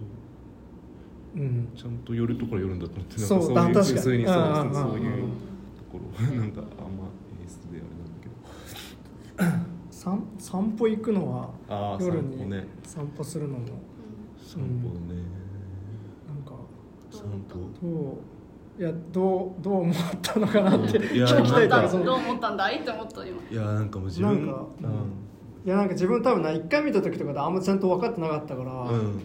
あ散歩いいねぐらいしか思わなかった、はいはい夜のはいはいヨーロッパの夜の散歩いいやみたいな感じだった。んだけど、うんで確か散歩にに2日目に行かないんだっけ？なんか。いけないんですじゃがいも失敗して夜ご飯あでも一応なんか行くったっけ？ルーティンだからみたいな感じなあなあでなんか息子ちょっと嫌がってるけどみたいな感じじゃな散歩はよそうよってそうよそうよって言ういや行くって言って。あーなんか行くた気がする。確かにそうで行くうんいやいや、ーねうん、その散歩もルーティンの1個かみたいなさそのいやなんかむしろなんかルーティンでさ夜歩きますとか朝歩きますって別になんかうん全然今でもやってる人多いと思うし、まあ別にいい健康上いいと思うんですけど、いや全然すごいいいことだと思うんですけど。健康的だねって思う。そうそう。でもこの映画で見るとねそのなんか一ルーティンの要素と考えるとでそれがその今日はやめなんかそのなんかそのジャンシャンジャンヌ・ディエルマンのその脅迫観念的に今日も行かなきゃっていう確かにね感じの一要素って考えるとああそうかみたいな。ああ確かに。なんかあそうだね。そうも考えられるし、もうこれ以上崩されないぞっていう彼女なりの抵抗だったの。だってすごい息子別に行きたくないのにそれでも行くっていうなんか彼女の意思がみ、うんずっと見えない映画なわけじゃん、だけどあそこで彼女が行くっていう決断は彼女なりのうんうんうん最低だけどうんこれ以上は悪くしないように維持しようみたいなものだとも今なら思うかな。でもやっぱりあれがやっぱ夜だから男息子を連れて行かないと外に出れないみたいなのもものすごくなんかげ自分じゃ何もできないっていううん。感覚を強めちゃってるんじゃないかな。うんうんうん。私たち行くのにね散歩一緒にっていう。で一緒にね手つないでさね息子つまんないから置いてこっつって。絶対私なら行くのになんかさ行くの。うん。コンビニでアイス買おうや。え白熊高いけど買おうやみたいな。うん。うん。ねうん。全部のルーティン悲しいねいやらしいねそうだねすごい息子に合わせていく形というかねいややっぱり帰ってきてからそうだねそうだよね確かに確かに、うん。いやーうんそうだなあるどうだろう。なんかいや。あるんじゃないいやなんか全然あの本当にもう今の話を聞くとあれなんですけどなんか本当にすっごいそのなんか全然立場も何もかも違う。んだけど俺あのなんか最後のなルーティンワークが崩れていく。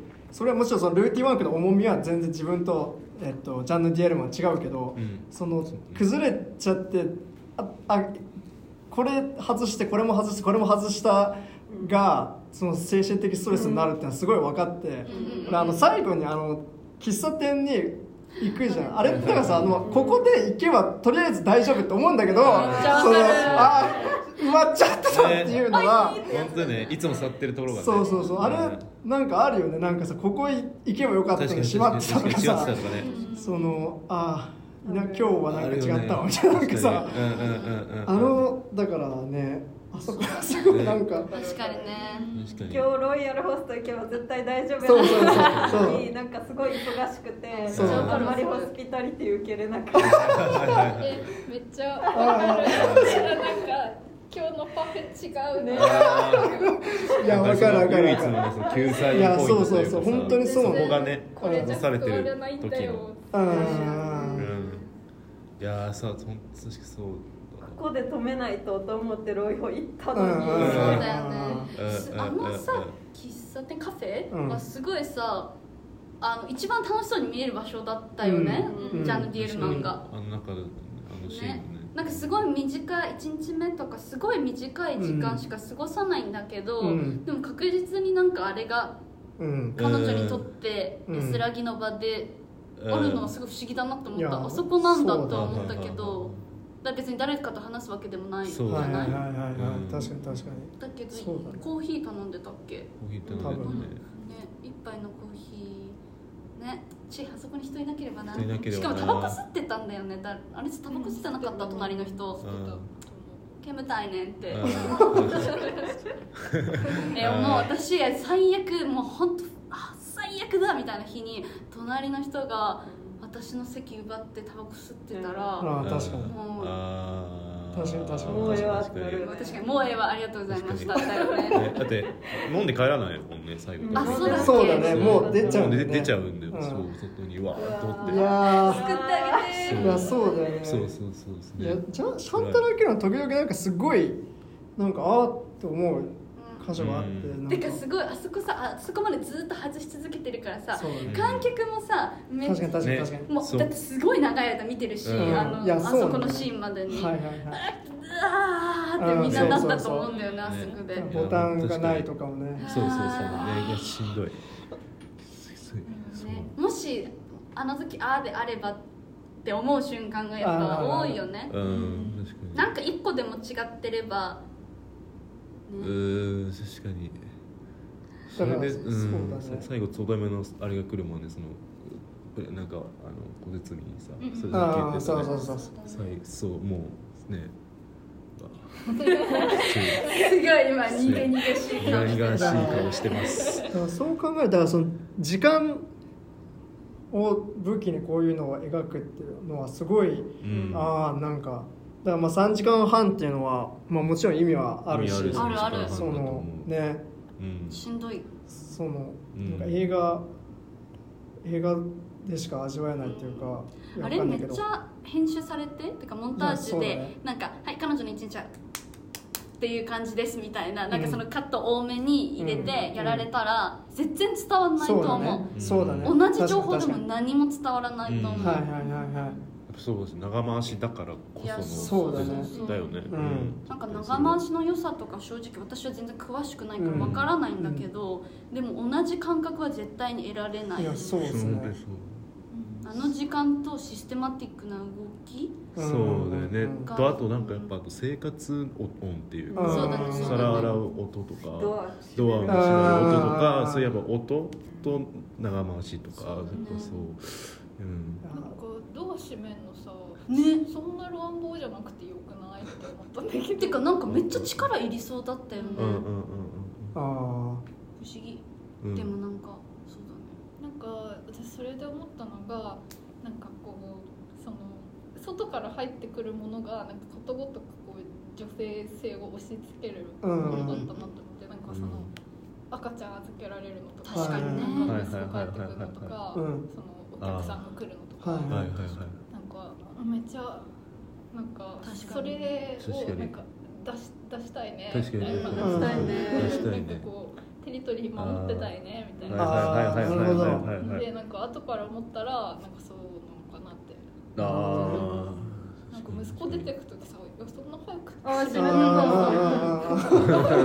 なんか優しく見送ってあげてもいいんじゃないって思ってたけど、うんなんかそうかそうか。まあでもそうだよね。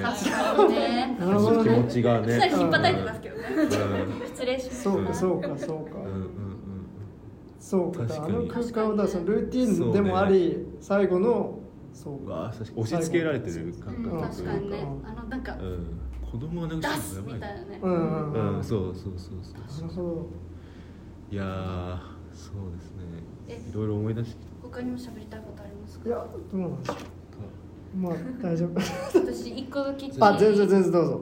なんかそのあのさっき心氏が言ってた、まあ、うん。フェミニストたち、うん。今生きてるフェミニストたちが、あの語り継いでくれていることうん。にたと似たような話なんだけどなんか私そのアケルマンを見て3週間前ぐらい4週間前1ヶ月前ぐらいに見てであで1ヶ月後ぐらいにあのこれが収録があるって聞いてたから、まあ、ずっと考え、うん。頭の中にあって、うん。でなんかアルゴリズムは私の頭の中を覗いてるからなんかツイッターによく「アケルマン」って言葉が出てくるようになったり、なんか目で「アケルマン」っていうもの文字をすごいあのは入ってくるようになったんだけど、うん。なんかもうすぐてか今ほあの放映放映？上映されてる「アフターサン」うん。の監督が、えっと、名前シャーロット・ウェルズうんと、あともうすぐやるなんだっけアシスタントあ。だっけ？あー。映画プロデューアシスサータントっていうこれアシスタントだっけ？アシスタントっていう映画がもうすぐやるやつなんだけど、うん。その2本の監督がどっちもシャンタル・アケルマンに影響を受けてる、うん特にこのあのジャンヌ・ディエルマンを挙げていてへなんかすごい私はね嬉しかった。なんか彼女に共感できなかったことが悲しかったと同時にでも確かに受け継いでくれている人たちがいうん。て。確なんかそのやっぱりあの誰もその届くべき人には届かなかったかもしれないんだけど、でも絶対に受け継ごうっていう意思がある人たちがいて、なんかそれが確かに。あるその流れがあることすごい嬉しく感じた、うん。でそれこそアシスタントとかまだあの上映されてないんだけれど、ん。だけどそのアシスタント映画のなんだっけこれ。映画のなんか会社で働いてんの？映画プロデューえ有名エンターテインメント企業に就職した名門大学を卒業したばかりのジェーンでジュリア・ガーナーってすごい私好きな俳優さんなんだけど、うん。ジュリア・ガーナーが演じていて、まあ、うんそこで、あのなんだろう華やかさとは無縁の殺風景のオフィスで早朝から深夜まで平凡な事務作業に追われる毎日で常態化しているハラスメントの積み重ねしかし彼女は自分が即座に交換可能な下働きでしかないことも将来大きなチャンスをつかむためには会社にしがみついてキャリアを積むしかないことも分かってるっていう、うん。なんかものすごく多分ルーティン化されたうん。日常の中で確実におかしいことが起きてるけど自分は声を上げる立場にないし、うん。声を上げたら自分が消されて自分は交換可能なものだって分かってるっていうあのジャンヌ・ディエルマンよりはうん。あのん鍵かっこ付きのマシ？な状況かもしれないんだけど、うん。でもなんだろうやっぱりこの家父長制とかううんんいまだにあるからうん。このジャンヌ・ディエルマンが描いてきたものがそのまんま結構似てるじゃない、うん。フォーマットとしては、そね。それがこう引き継がれることはまあ悲しいっちゃ悲しいけどでもやっぱりジャンヌ・ディエルマンがいなかったらこういう作品が続かないっていうのはすごいなんかいいやんってうん。思った、私うん。嬉しかった、うん。やっぱり影響を与えてるんものすごく与えてるんだなっていうふうに思った、うん。うんだから私は、うんうんアケルマンからは直接はズドンと響く響きはしないのかもしれないんだけど、アケルマンのことをに影響を受けて作った人の作品を見たらまた違った感覚が得られるだろうし、うん。それはその別の作品を通してであってもアケルマンの意思とかを私がちゃんと引き継げる、うん。私がどう引き継ぐか分からないけど、うん。なんかやっぱり多くのフェミニストたちになんかつながるんじゃないかなと思って、うん。うん。いやっぱいい作品だなというふうに思います、いいですね。うんうん上映会もねうん。うんいっぱいやっだって去年もやって今年もやってるから。そすごいよねそれだけ。うん。うん。うんうん。うん。はい。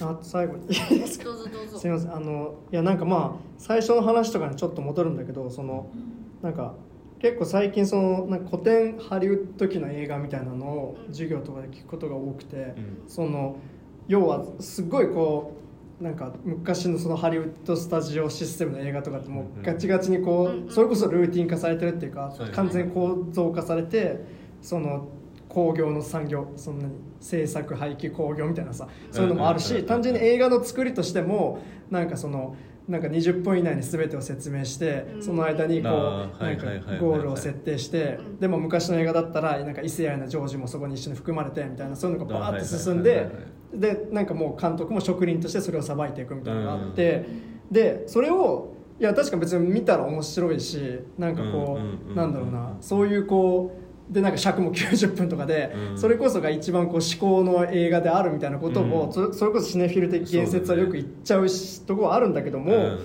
ででそのこの絵でそのジャンヌ・デールマンは明らかにそこじゃ排除されてきたものというかそこで全部そうカットされてきた部分を全部描いてきて。だからその古典ハリウッドがそのなんか言っちゃえばさそのおもかっこつけでいいんですけど面白さを追求してこっちがその3時間半もあった退屈っていうのは、なんかそのだねなんか一見なんかその思その何？そその思ってしまう人もいると思うし、まあ、自分もそう思うなんかその初めて見た時はなんかそういうのも分かったそう思ったりもしたんだけどそれってその映画の構造自体がそのすごいこうはなんか今現在も含めてうん。すっごいこう完全に作り込まれてきて、ね。そういう娯楽がですみたいな。映画とはみたいな。カタルシスみたいな。そうそうそうそうそれもそうそうそうそうそう。だからそのだからある種そのなんかさこの従来の映画がカットしてきたものを全て暴いて見せることによってその映画構造自体がこう暴露されるっていうか、うん。確かに。そう。ごい、そうだからだからそのジャンヌ・デルマンいやなんか友達とかもなんかいやなんか退屈だったなとか人もいていやそういう意見もすごいわかるけどなんか退屈って思わされてるというかそのなんかこうそれは面白いと思わされてきたからだし、みたいなそういうのも含めて思うようになって確かにね、はいはいはいはい。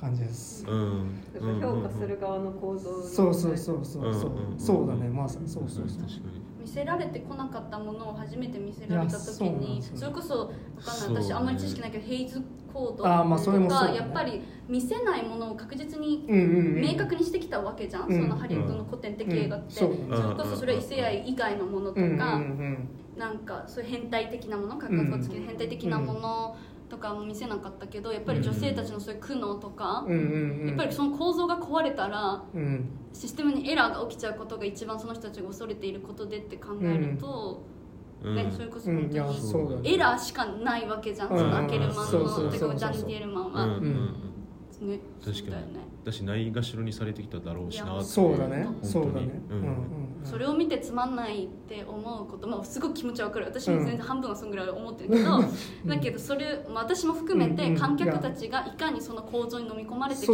っていうことをそうそうそうそうそうう。ん。ね恥ずかしいし。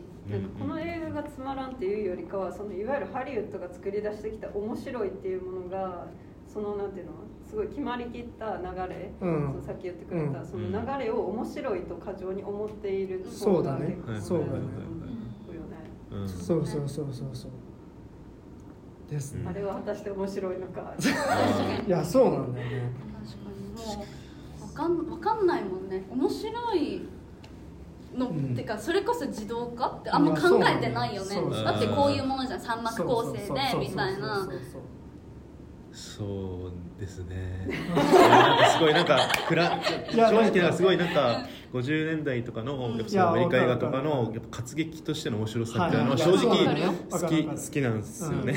うん。好きなんだけどでも確かにそうそれはうん。捉え方によればそれこそカタルシスの追求みたいなところとしても捉えられるしそうそれを本当に暴いたっていうのはまさにそうその通りだと思うから。でもなんかそれを面白いと思った上ででも2人はこの映画もうんめっちゃいいと思ってるっていうことはうん。なんかそのなんだろう新鮮さみたいなあだった確ああかに。確か？にああはいはいはい。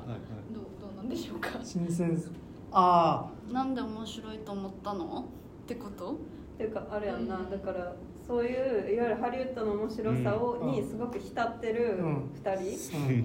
でも、いやそういやいやそう。分かってる。その面白さを分かってる。人たち分かってる2うん人もうん見てこの企画をしようっていうぐらい確その魅力を感じたわけやん。っていうことはこのジャンヌ・ディエルマンこういう退屈って思われるようなこの映画の作りにもどこか面白さは必ず潜んでいたっていうことですね。潜んでいたと言えるということではないでしょうか。と。めっちゃいいということでも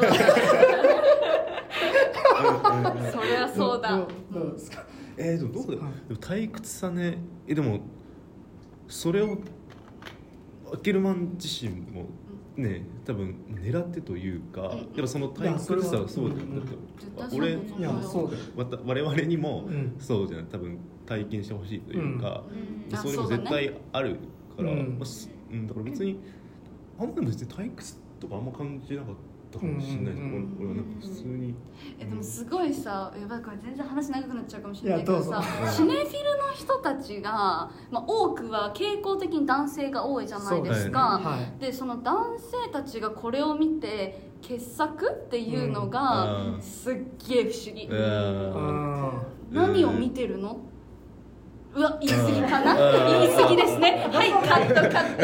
いやいいよいいよいいよ。じゃあなんていうのかな？いやそれはすごいわかる。私は長回しがわのことがわからない。最後の,、あのめっちゃ長いあの殺した後に、あのあの長回しあれがすごくいいって言われてる話も聞いたけど、はいはいはい。私にとってはもうため息の5分間みたいな。なんでこの人がなんうんか、こんなことしなきゃいけないねんと思ってなんかもう私はそのシネフィル的な観点がないから、分かるわからないの、うん。この映画をそういうふうに見るっていうことが、だけど、うん、でもだうんなんかうんわかんない。なんかうん。わかんないのこれをどう評価してるのかなってことが。うんなんかわかんない。うん。日本語伝わってるからい。やわかるわかるわかる。わかる。すごく分かる。っていうかそのわか今の分かるは、えっと、そういう問題設定が分かります、だからだからあの、ん何を見たらなぜ傑作とあどこをいいと思ってるかだか。らシネフィルい。の皆様が、うみんなフェミニストなわけではないじゃない？じゃないじゃん。うん。だよね、うん私ごめんなさい。全員がシネフィルになったことないからわかんないけど多分違うじゃん。それはそうだね。うんうんうん。すごいうがった見方をするんですけど、うん。シネフィルってすごいあのシネフィルって。いやいや大事だと思い私はシネフィルすごい尊敬してるんですけど、うん。あんなに見てすごいあそれは本当そう思います。分析してすごいと思う、うん。そのさ視点の鋭さっていうのはこの映画を見て自分はこれを理解するぞっていうさその根気があるわけやんか、うんそうだね。うん絶対にこれを自分は分かるぞみたいな、うん。分析するぞうん。気力があると思ってて、うん。なんかこの映画の退屈さ、うん。そしてそのはそのそのシネフィルの俺はこれを分かるぞっていう根気をなんか利用しているっていうか、いい感じに利用してると思ってて、例えばさ利用してるのはアッケルマンが開ける漫画。あのあーあんなにさ最後長回しされたらさこれどういうこと確かに確かに確かに。うがってるけどめっちゃいいね。そうだね。だからそれがさこう結果的にやっぱりシネフィルに響いたわけやんか、はいはいはいはい。シネフィルが考えてこそう解釈してそれを広めたわけやんか、すげえなはいはい。はいアケルマンがすげえやつだってことじゃないですか。あそうね、なんかそのさっき言ってたそのなんかハリウッド的面白さみたいなメインストリームがあるから、うん。なんかじゃあ3時間でじゃあいや、ええそうそうそそううそう。そうやろうぜみたいな。なんかそれで、まあ、評価されなかった面もあると思うけど、うん。なんかこうなんだろうそのなんだろう知りたいみたいあな、ーこれを分析したいし分かりたいみたいなうん。気持ちはすごいなんかかきたてられるそう存在なのかもね。ジャンヌ・ディエルマンじゃない真反対の人が来るって観客で想定してたのかわかんないけどその人にうん。でも理解うんさせようとする？まずトラップだよねこれだっはいはいはいはいてはい。すげえでなんかそれでその例えば長回しだけを、うん。あのすごく褒めてる人は、うん。まあ一部いると思う、うん。そこだけがすごいからこの映画傑作やみたいな、うんうんでもそのそういう人って分かってないわけやん、そうだね。そうだね。だからそれがすごいと思ってて、うん。どういうことかって言ったらなんかそのシネフィルの映画にはなんか乗っ取られずに自分の軸はありつつちゃんとその、はい。はいはいなんていうはの自分のこの手の中でハンドリングしつつ、いはいはいはい。なんか規制していくっていうかなんかその、そうだねあのなんていうのパラサイトってことね。的欲に規制していくみたいなのがすごいなと思ってそうだねはいはいはいはい乗っ取られないっていうところがすごい思った確かに確かにだってその人が広めたら広められたでありがたいもんね、うんこれはだって別の人にはもしかしたら考えさせることが可能かもしれない、うんで結局そのイギリスのなんだっけ映画教会。協会が1位に選んでめまい越したんですよほら見たことかって多分アキルマンは思ってると思う確かに確かに。しますえだからそうだから映画的面白さみたいなところも絶対に追求うんしてるは、うん、そうだね。間違いない。それは絶対あるよね。うん、いや、うん、そう。な単純にいや俺開けるのはもう一個しか見てないんですけど、もう一個でもめっちゃ長回しをする人なだだから長回し大好き。なのかもしれないけどでもジそう。ャンル出るまで明らかにそれを戦略的に用いてそうそう用るのはいてる今の話を聞いて。いやそうそうそう。素敵な考え方心いや私、うんいやそう。いや絶対ただ長回ししてるだけじゃないと思ううん。絶対それは間違いない、うん、うん。そうでもすごい面白かった。その最後の5分間のあの長回しを私はえどうすんの？息子帰ってくるのか最悪でお母さん何しちゃったの？みたいな。はお前が半分の責任だわとか私なら言うのになとか。うわどうすんだろうこの後ってか。あきるまんどうどうすんだろうみたいな。今かそのポットに入ってる金持って逃げろとかすごいうんそういうことを考えてたけど私のもし横にいた人がシネフィルだったら この長野写素晴らしいと思ってんのマジ異様な光景じゃんと思って、はいはいすごくない？それが両立するさ映画。うん両立してる、うん。なんか、うん。あのすげえな。5分間こう客席みんなちょっと探り合いそうよね本当ねうん5分間ね。確かにえな。いつ終わりみたいなうん感じで何を感じるべきなのかみたいな本当湯気みたいなみんな出てるじゃん確かに確かに確かに。そうだよね。だからその一番の映画のそのなんかそのそういうそのそのフェミニズムの映画としての一番のその終着点が一番そのシネフィルモードの発火点になってるって。いううみんな何を感じればいいかわからん。なんかそこでいきなり手放しをされるからこの映画で一番ドラマチックなことが起きた後にボンってなるから確かに確かにみんななんかうん。どうするみたいな。あそこすごいよねそうなんか、うんあのたため息ついてる。みたいなあのもう明るくなった瞬間うん確かに「え怖くね?」って言った人いてうん。それだそれいやそういうことだと思うすごいよいやそうですねなん。かこう反応がこう、うん。なん。か試されてるうん。感じ、うん。本当そうだと思ううん。面白い映画だね面白いえみん。な何考えてたん。だろうねあのあー時聞けばよかったみん。なになん。か「えすいません」とか「何考えてます?」だって5分なんだもん長いんだ私は息子帰ってきたらマジやばいと思いますみたいな、うん。多分違うんだよね。あの表情がとか。あはいはいはいはいなんか暗さとか光が光がととかかそうだね。考えてる人もいる点滅があ点滅そうそうそう。私点滅ずっとあるもんね。点滅はね。車の光が青い。ねうんでなんだっけ？あそうでそのだだシネフィルのお話、うん。シネフィルの話をします。い。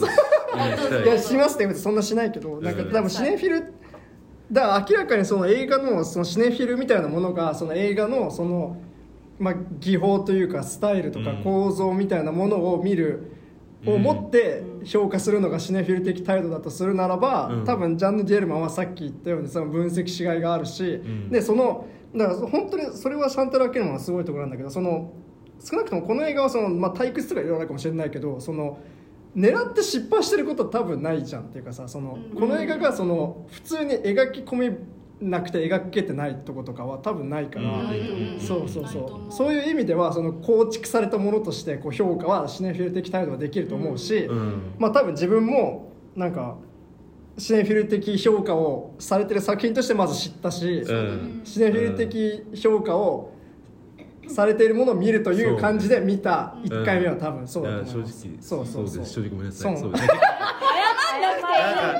うなんか伝説やっぱ伝説的な作品って感じそうなんですよね。やっぱなんかよそううんそう。だって私の映画の教授も見た見ましたって言ってたの。あそう。なんかあの光がよかった最後の長回しが言いわこれアケルマンよくやったって思うよね。だね。だからさうんなんか女性はその骨太なものを作れないみたいなあー言うけどでもそのアケルマンがそのさこうあの物語の構成的なあのうん欠点っていうのを何も残さなかったっていうのは、すごいね。ありがとうって感じ、うん。はいはいはいはいはいはい。確かに。そうですねだからそれを逆にシネフィルはシネフィル的権威で持ってそのか40年ぐらい囲い込んでたわけだけどおそらく。うん。まあその一部はねそのうん。もちろんそのそれからこう出そうとして人もいたけど現状多分そうですよね。なんかシャンタル・アッケルマンとかなんかさ。うん。ケルマン。いや分かる。映画は自由に見ていいと思う、まあそう映画は自由に見ていいけど、うん。なんかでも評価とかこう権威性みたいなそうだね。のがついてくるとなんかいやーそうだね。ねって感じだうんうんうんうんったねアキルマンはそれを見越してたんじゃないんですかっていう、うんなんかうん「ういーってなるアキルマンすげーっていやそうですねうんいやそれは多分大大事っていうかそのああなるほどって視点うんそうだようんうんあのもちろんシネフィルの中にフェミニストがたくさんいそうだねるとは知ってますよ、そうだねうん知ってるし、頑張ろうねってうん思うけど、うん確かにでそういう意味であのこれをラジオでやるのは結構いいよね。っ ていうん。だからそのやっぱとはいえだからさそのなんか難しい顔で語りたくなっちゃうじゃないですか。そこの頃はその特になんかそうん。のこういう構造的なものをうん特に語ろうとした場合は。でまあそれも大事だけどなんかそのいろんな見方ができるといいなっていう。うだからすごいいいなんかまあ自分も含めて新しい視点をもらってうん。いやすごい良かったですけど。ね。いやなんか大丈夫ですか言いたいことあったら全然どうぞ。なんか終わる感じになっちゃった。いあ。やまだ言ってもいい。うんどうぞ。ああでもマジメーサロシマルタン行ってほしいかも。なんか聞いてほしい、へー。メーサローシマルタメーサロシマメーサローシュマルタでもこれも多分日本初公開。その同年代でその何ちょっと待って。あいいの？喋って。なんかさっき自分が見ましたって言ったそのナインマンスっていうナインマンス。そう撮った。はいますメーサメーサロシュマールタハンガリーの方なんです。メーへーおー。サールそうメーサロシュマールタ。いつまでやってんのかなでもラジオがもうあれか。いやすいませんちょっと早く出します なんか多分これとかもほんとさっき言ってたようにその多分ないがしろにされてきただと思うし、多分日本初公開、まあ聞いたことなかったな。女性たちのささやかな革命ってこうやっていいよ。なるほそうど。日本初公開。そう日本初公開ていうところでもやっぱそのアケルマンの作品とやっぱかぶるというか重なる部分もあると思うのでそうですねよしよし94広めていくぞ。広めていくぞぜひそうね。いや本当そうだね。もうこの2021から23の時差は生まないぞ。そうそうだね本当そう確かに。山内まり子見たくない。やってるサヘルローズさんもこれも寄せてる。1976年だから本当同そ時代です、ね、の同時代で。山崎まどかも。うん。児玉瑞希も。おおみんな。小森遥も。そうそうそうそう。なるほど。そうです。本当に。応援コメントね。ううん忙しいなみんな。あるとそうなんかうんすごくん。なんかなんかのその映画館行った時になんかうん記事とか貼ってあるじゃんその映画館って。でそこで見あの読んで面白かったのがうん。その「メーサーシママルタ」の撮影担当してた方が誰だっけななんか多分しし親族というか、うん。多分親戚のかなんかの人が、うん。その人男性なんですけど、うん。撮られてるらしくてでもやっぱり当時はこういう女性のそのなんていうんだろうな抑圧とかされてるうん。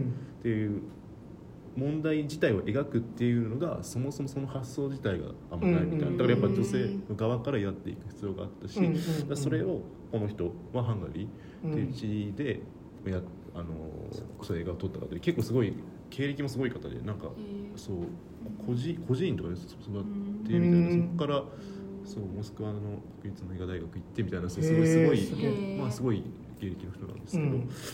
そうですね。まあちょっといつ終わっちゃうかはちょっと気わかんない。になる。うん。だってすごいぜひ。ぽいこと言ってるよ。あの監督が。古い映画を見つけてくれてありがとう。自由の問題も女性の状況も私が映画を撮った頃からあまり良くはなっていないのですからこれらの作品はきっと今の時代にも有効でしょう。うちらが話したことやん。本当そう。本当かぶるそうなって思って。映画を見て考えて語り合ってください。あお熱い。激アツコメントありがとうございます。ぜひそうですね。フェミニズムフィーバーフェミニズムシネマカリって。シネマカリですよねですねやってます。えでもさでもさっていうつなぎ方よくないか。あの思ったのはさ、うん。この映画祭がさやっぱり増えたっていうのはさ映画業界にさ女性が増えたことは関係ないのかな？なんか今なんでさ日本初公開のものが増えてるの？ですか？角田君。日本初公開の？ああこういうのとか。うん。なんで増え今なんで今のタイミングなのって。あーどう。なんかすごい本当に多分なんかあの特殊上映みたいなのって多分最近すごく多くて、ん。まあ、それはなんか単純になんか業界的になんかなんだろうねなんか劇場を埋めるためなのかよくわかんないけど、うん。なんか単純になんかそれはそのなんか男性監督のやつとかもうん。なんか、うん。聞いたこともないやつをなんかバンバン流すようになってるんだけど、え。でもその中で例えばメーサロシュマールタとかシャンタル・アケルマンとかが出てくるのはでもそういう業界のなんか状況のーちょっとあるのかなある企画が通りやすくなってるんじゃないそう第あ四波確かに今これ人入るぞってなんのかな、うんはいはいはいフェミニズム、うんうんうん確かに確かに。企画する人は多分ずっと昔から頑張ってたそうそうだね。そうだよ確かに確かに、まんまと乗ればいいんだ。うん。そうだね。行きますよ、うん。フェミニズムのことやってたらって、そうだね。そう本当。確かに。うんえー、行こうかな。シャンタラ・ケルワンとかもなんかすごいなんかアテネ・フランセとかでなんか2000年代とかに1回とかやってたっぽいんだけど、まあ一応ヒューマントラストとかさ、うん。まあ比較的見やすいとこでもちゃんと見えまああアテネ・フランスも見やすいですけどそんなに。でもまあまあシネコンみたいシネコンっていうかその、はいはいはいはいね、より人口に会社としたところそうだね。結構地方のね映画館とかも。そうそうそうそうだね。今巡回するようになったし。そう東京とかだけじゃない、うん。そうだやっねぱ大きいのマジででそうですね。いや本当だよねマジで行ってくれって思う。いや、確かに確かに。そう。なんか今サイト見て東京は新宿シネマ借りてでだいたい6月中旬まで今中旬だぜ。もうねね。ととととって感じだけど。確かに。まあでもまたねなんこの機会逃してもどっかでまた出会える、そうだね。あれがチャンスがあればぜひ。客が入んなきゃやらやってくれないからね。いやー行かなきゃ。行きましょう。行きましょう。ね。確かに、確かにさそう考えたらシェアは大事だねそのなんかさ、その。え大事だよ。大事だね。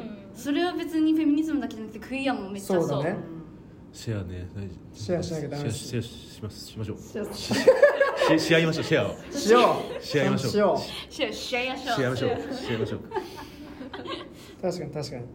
しましょう。そんな感じですか？はい。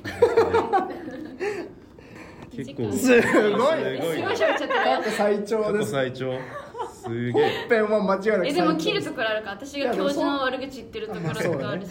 オープニングそんなこと。オープニングも切っていいよ。いやいいよいいよ。大丈夫大丈夫大丈夫。オープニング変な話してたよね。全然いける日はうん。いいよ。なんで？じゃあ、えっと、エンディングだけいきましょうか。はいはい、えーそれではエンディングですこの番組ではリスナーの皆様からのお便りを募集しております。映画の感想や番組を聞いて思ったことなど何でも構わないのでぜひ送ってきてください。メールアドレスはラジオ 18s.film.gmail.com となっております。18s は 18s です。またアットマークラジオ18という名前のツイッターアカウントにはダイレクトメールや番組専用の Google フォームのリンクが用意されていますのでそちらからお便りを送っていただいても結構です。皆様からのお便りをお待ちしております。そして「ハッシュタグラジオ18」ツイートしてもらえると公式アカウントがリツイートしますので活用してみてください、アットマークラジオ18とインスタグラムでも動かしています。で、えーラジオ18的に次回はあ次回えはすごい次回楽しみなの私。何が？えめっちゃ将来のことについて話す。次回は新作映画じゃなくてなんかまあいろいろ雑談っぽいの。いいじゃん。あとなんかあの映画ギャグ会をやります。あー。それも楽しみ。であそうシネフィルギャグ会。聞いた聞いた聞いた でもあれなんかシネフィル的権威をさぶっ壊せる映画に私4人が楽しそうなの普通に嬉しいよ。ありがとう。反則スレッドね。友達だからね。っていうラジオティンス的には告知は、えー将来のことを考える会と、えーシネフィルギャグ会ですが告知のある方はいますか？ういじゃあ私まずはい。私単独でいきます、はいえっと一応ラディオ18ズの姉妹番組として最初はやり始めたんですがえっとジェンダーやセクシャリティについて話しているえっと波線というポッドキャストがあります、で、うんね、あのラディオ18ズの方が先輩なんですけどもうすぐ100回。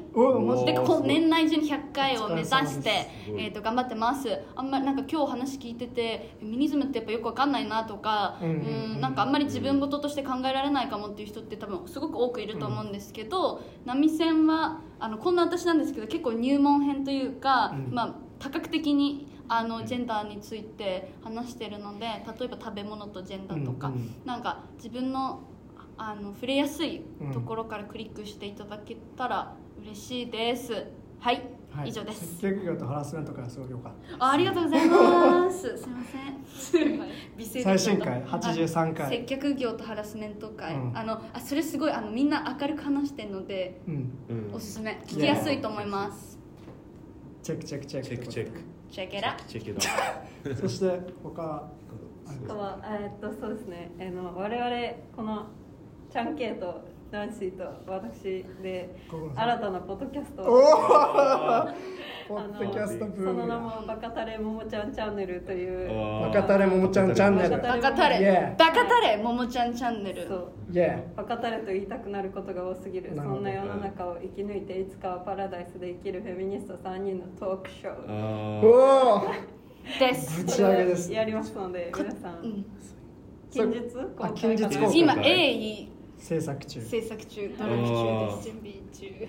あとこのポッドキャスト Discord が付属してましてあのすごいあのあはいはいはいラディカル情報をあチャットに入れる。シェアできる。そうなるほどね。シェアしてシェア。シェア大事ですどんどんシェアして安全にシェアできる場をはいDiscord を作ってますのでぜひ皆さんあの入ってください。いいはい。ですね。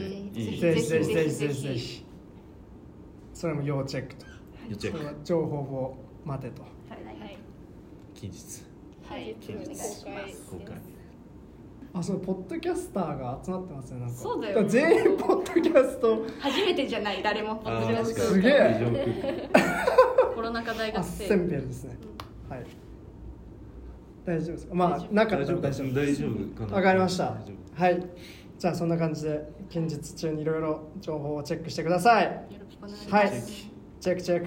えっとはい以上です。ということでここまでのお相手は私角田とちゃんけいと夫心と七日と。純也でした。ありがとうまございました。たねありがとうございました